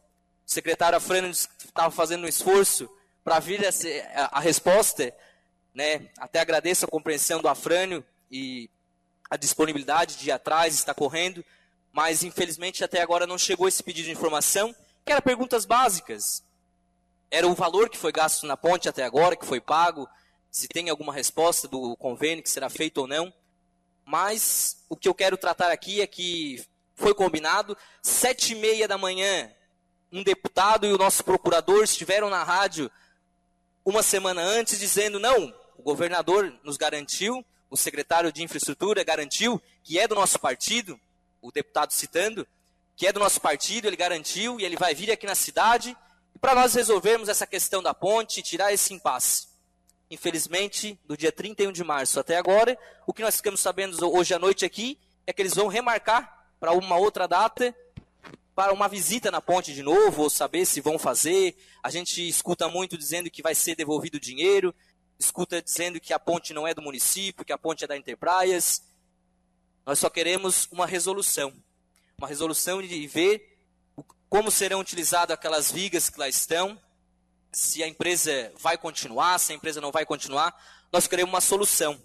Porque Sou procurado por muitos moradores lá do distrito, e eu acho que os, outros, os demais vereadores também são procurados, perguntando que o prejuízo que eles tiveram até agora com interdição de terrenos, que a ponte iria passar, o acesso né, iria passar por lá, e até agora não foi feita indenização de ninguém. Então, as pessoas estão preocupadas, e nós, como os vereadores, estamos fazendo o nosso papel de fiscalizar.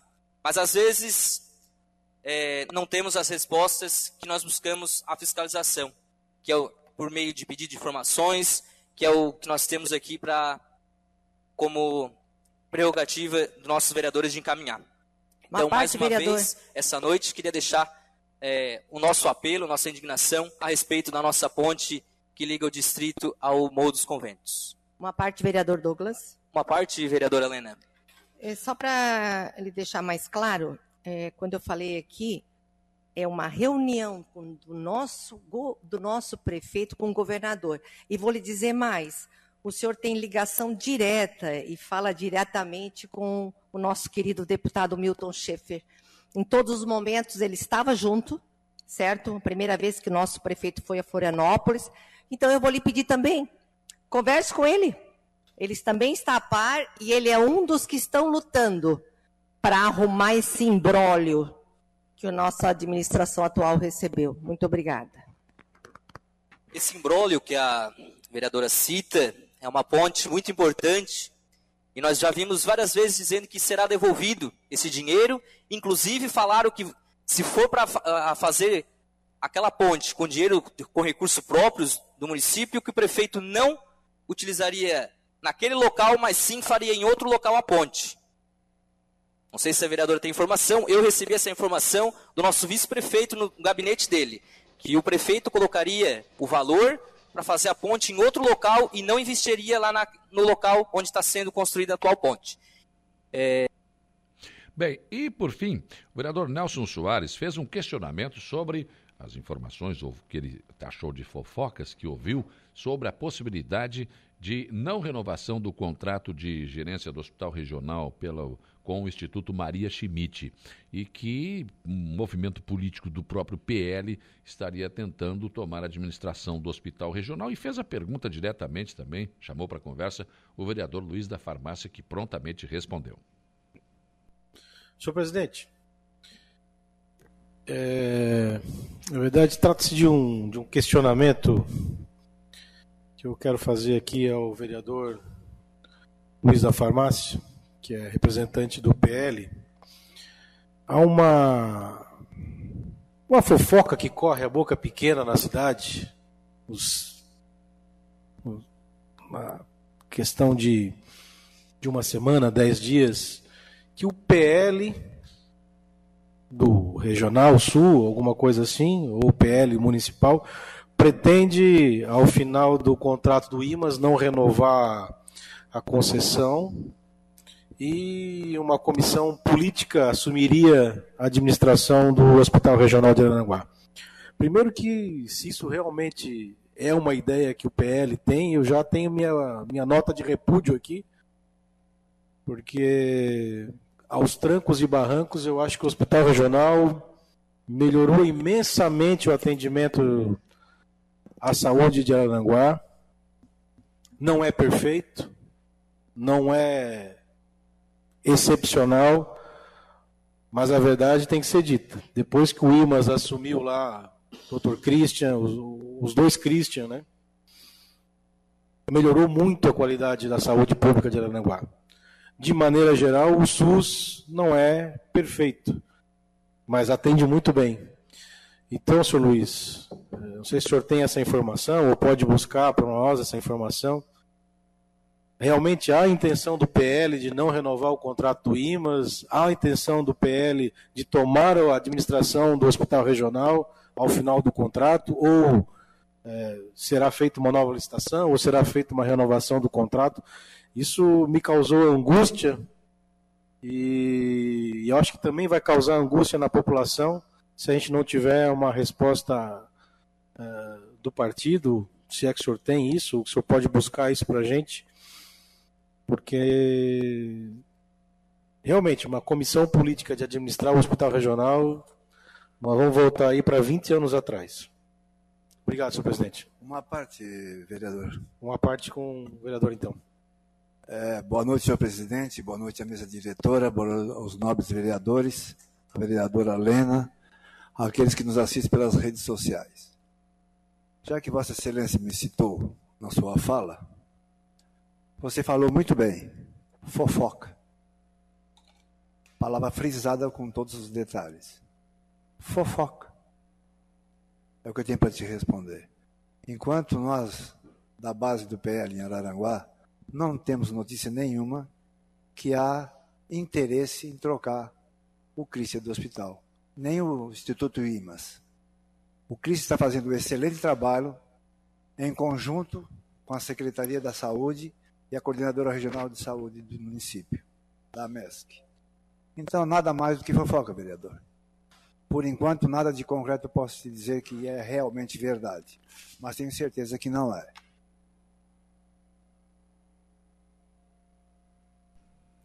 O contrato com o IMAS, do IMAS com o governo do estado na administração do Hospital Regional de Aranaguá, termina no dia 14 de novembro deste ano. Assim transcorreu mais uma sessão, a última sessão deste mês de maio da Câmara de Vereadores de Araranguá na noite de ontem. 9h42, 9h42, a temperatura agora na marca de 21 graus. Nós vamos para o intervalo. Depois do intervalo, tem informação de polícia com Jairo Silva e a transição para o estúdio 95. A gente já volta. Rádio Araranguá. A informação em primeiro lugar. Polícia, oferecimento, vigilância radar, pontão das fábricas, estruturaço, loja de gesso acartonado, eco entulhos, limpeza já, fone 99 600 8000, Cia do Sapato e Castanhetes Supermercados. 954, informação de polícia, Jairo Silva. Depois não salvo incêndio, destrói casa de madeira no interior de São João do Sul. E garoto, um adolescente de 15 anos, é atropelado em Sombrio. O acidente foi agora no começo da manhã. Olha, o Corpo de Bombeiros de Pasto Torres registrou uma ocorrência de incêndio à residência ao final da tarde de ontem, segunda-feira, dia 22. A guarnição foi acionada por volta de 17h40 e se dirigiu para o local no bairro de Timbopeba, interior de São João do Sul. Lá, os bombeiros se depararam com a residência totalmente em chamas. A casa de madeira, com cerca de 55 metros quadrados, que ficava situada na estrada geral de Timbopeba, foi totalmente consumida pelo fogo. Os bombeiros foram acionados pelo Cabo Reis, que passava pelo local, viu o incêndio e ligou então para a guarnição de Pasto e Torres. Os bombeiros usaram em torno de 4 mil litros de água para o combate ao rescaldo. Após a operação de combate ao fogo e coleta de informações, a área foi isolada e ficou aos cuidados do proprietário. A causa do incêndio não foi mencionada e somente uma perícia a ser realizada nos próximos dias deverá apontar como o fogo teve início. Adolescente é atropelado em Sombrio. O acidente, de acordo com as informações do Corpo de Bombeiros Sombrio, ocorreu por volta de 7 horas e 40 minutos da manhã de hoje, já desta terça-feira, no Parque das Avenidas. Segundo as informações dos bombeiros, eles foram acionados para atender o acidente de trânsito e, quando chegaram no local, viram que se tratava de um atropelamento. É um garoto de 15 anos, segundo os bombeiros, estava desorientado, confuso, apresentava um corte também na região da cabeça e apresentava sinais vitais normais. Relatou que possui, que não possui, aliás, nenhuma alergia, nenhuma comor, comor, comorbidade nesse caso, né? Nenhum problema de saúde. Ele foi atendido, é, recebeu atendimento para hospitalar e removido em seguida para o Hospital Dom Joaquim, em Sombrio, Saulo.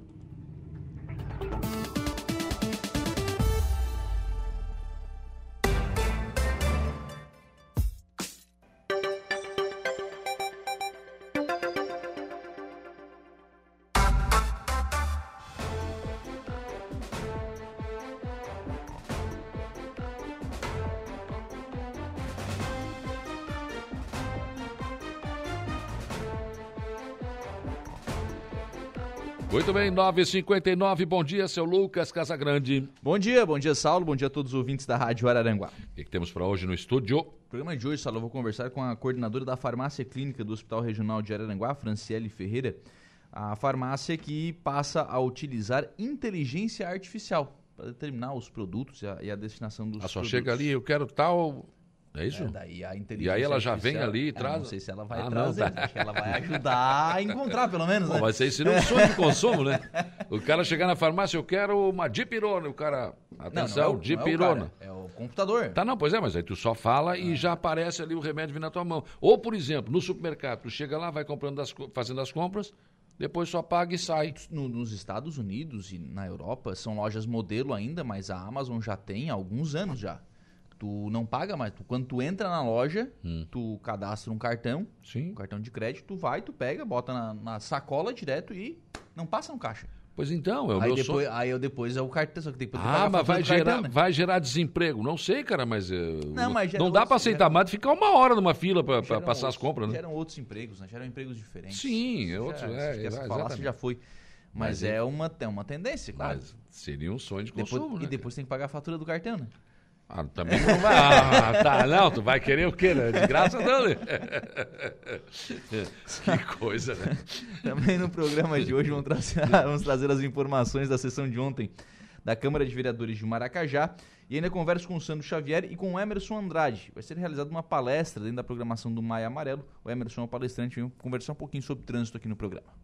Muito bem, o Lucas assume a partir de agora. Eu volto às 18h30 na conversa do dia. Bom trabalho. Dando sequência à programação aqui da Rádio Araranguá, nós vamos agora à notícia da hora, Gregório Silveira. Qual será o seu destaque? Denúncia escola. Polícia Civil ativa novo canal de comunicação com a comunidade escolar. A seguir tem mais informações no Notícia da Hora. Notícia da hora. Oferecimento: Giasse Supermercados, Laboratório Bioanálises, Civelto Centro de Inspeções Veicular, Clínica de Olhos São José, Lojas Colombo, Rodrigues Ótica e Joalheria e Mercosul Toyota.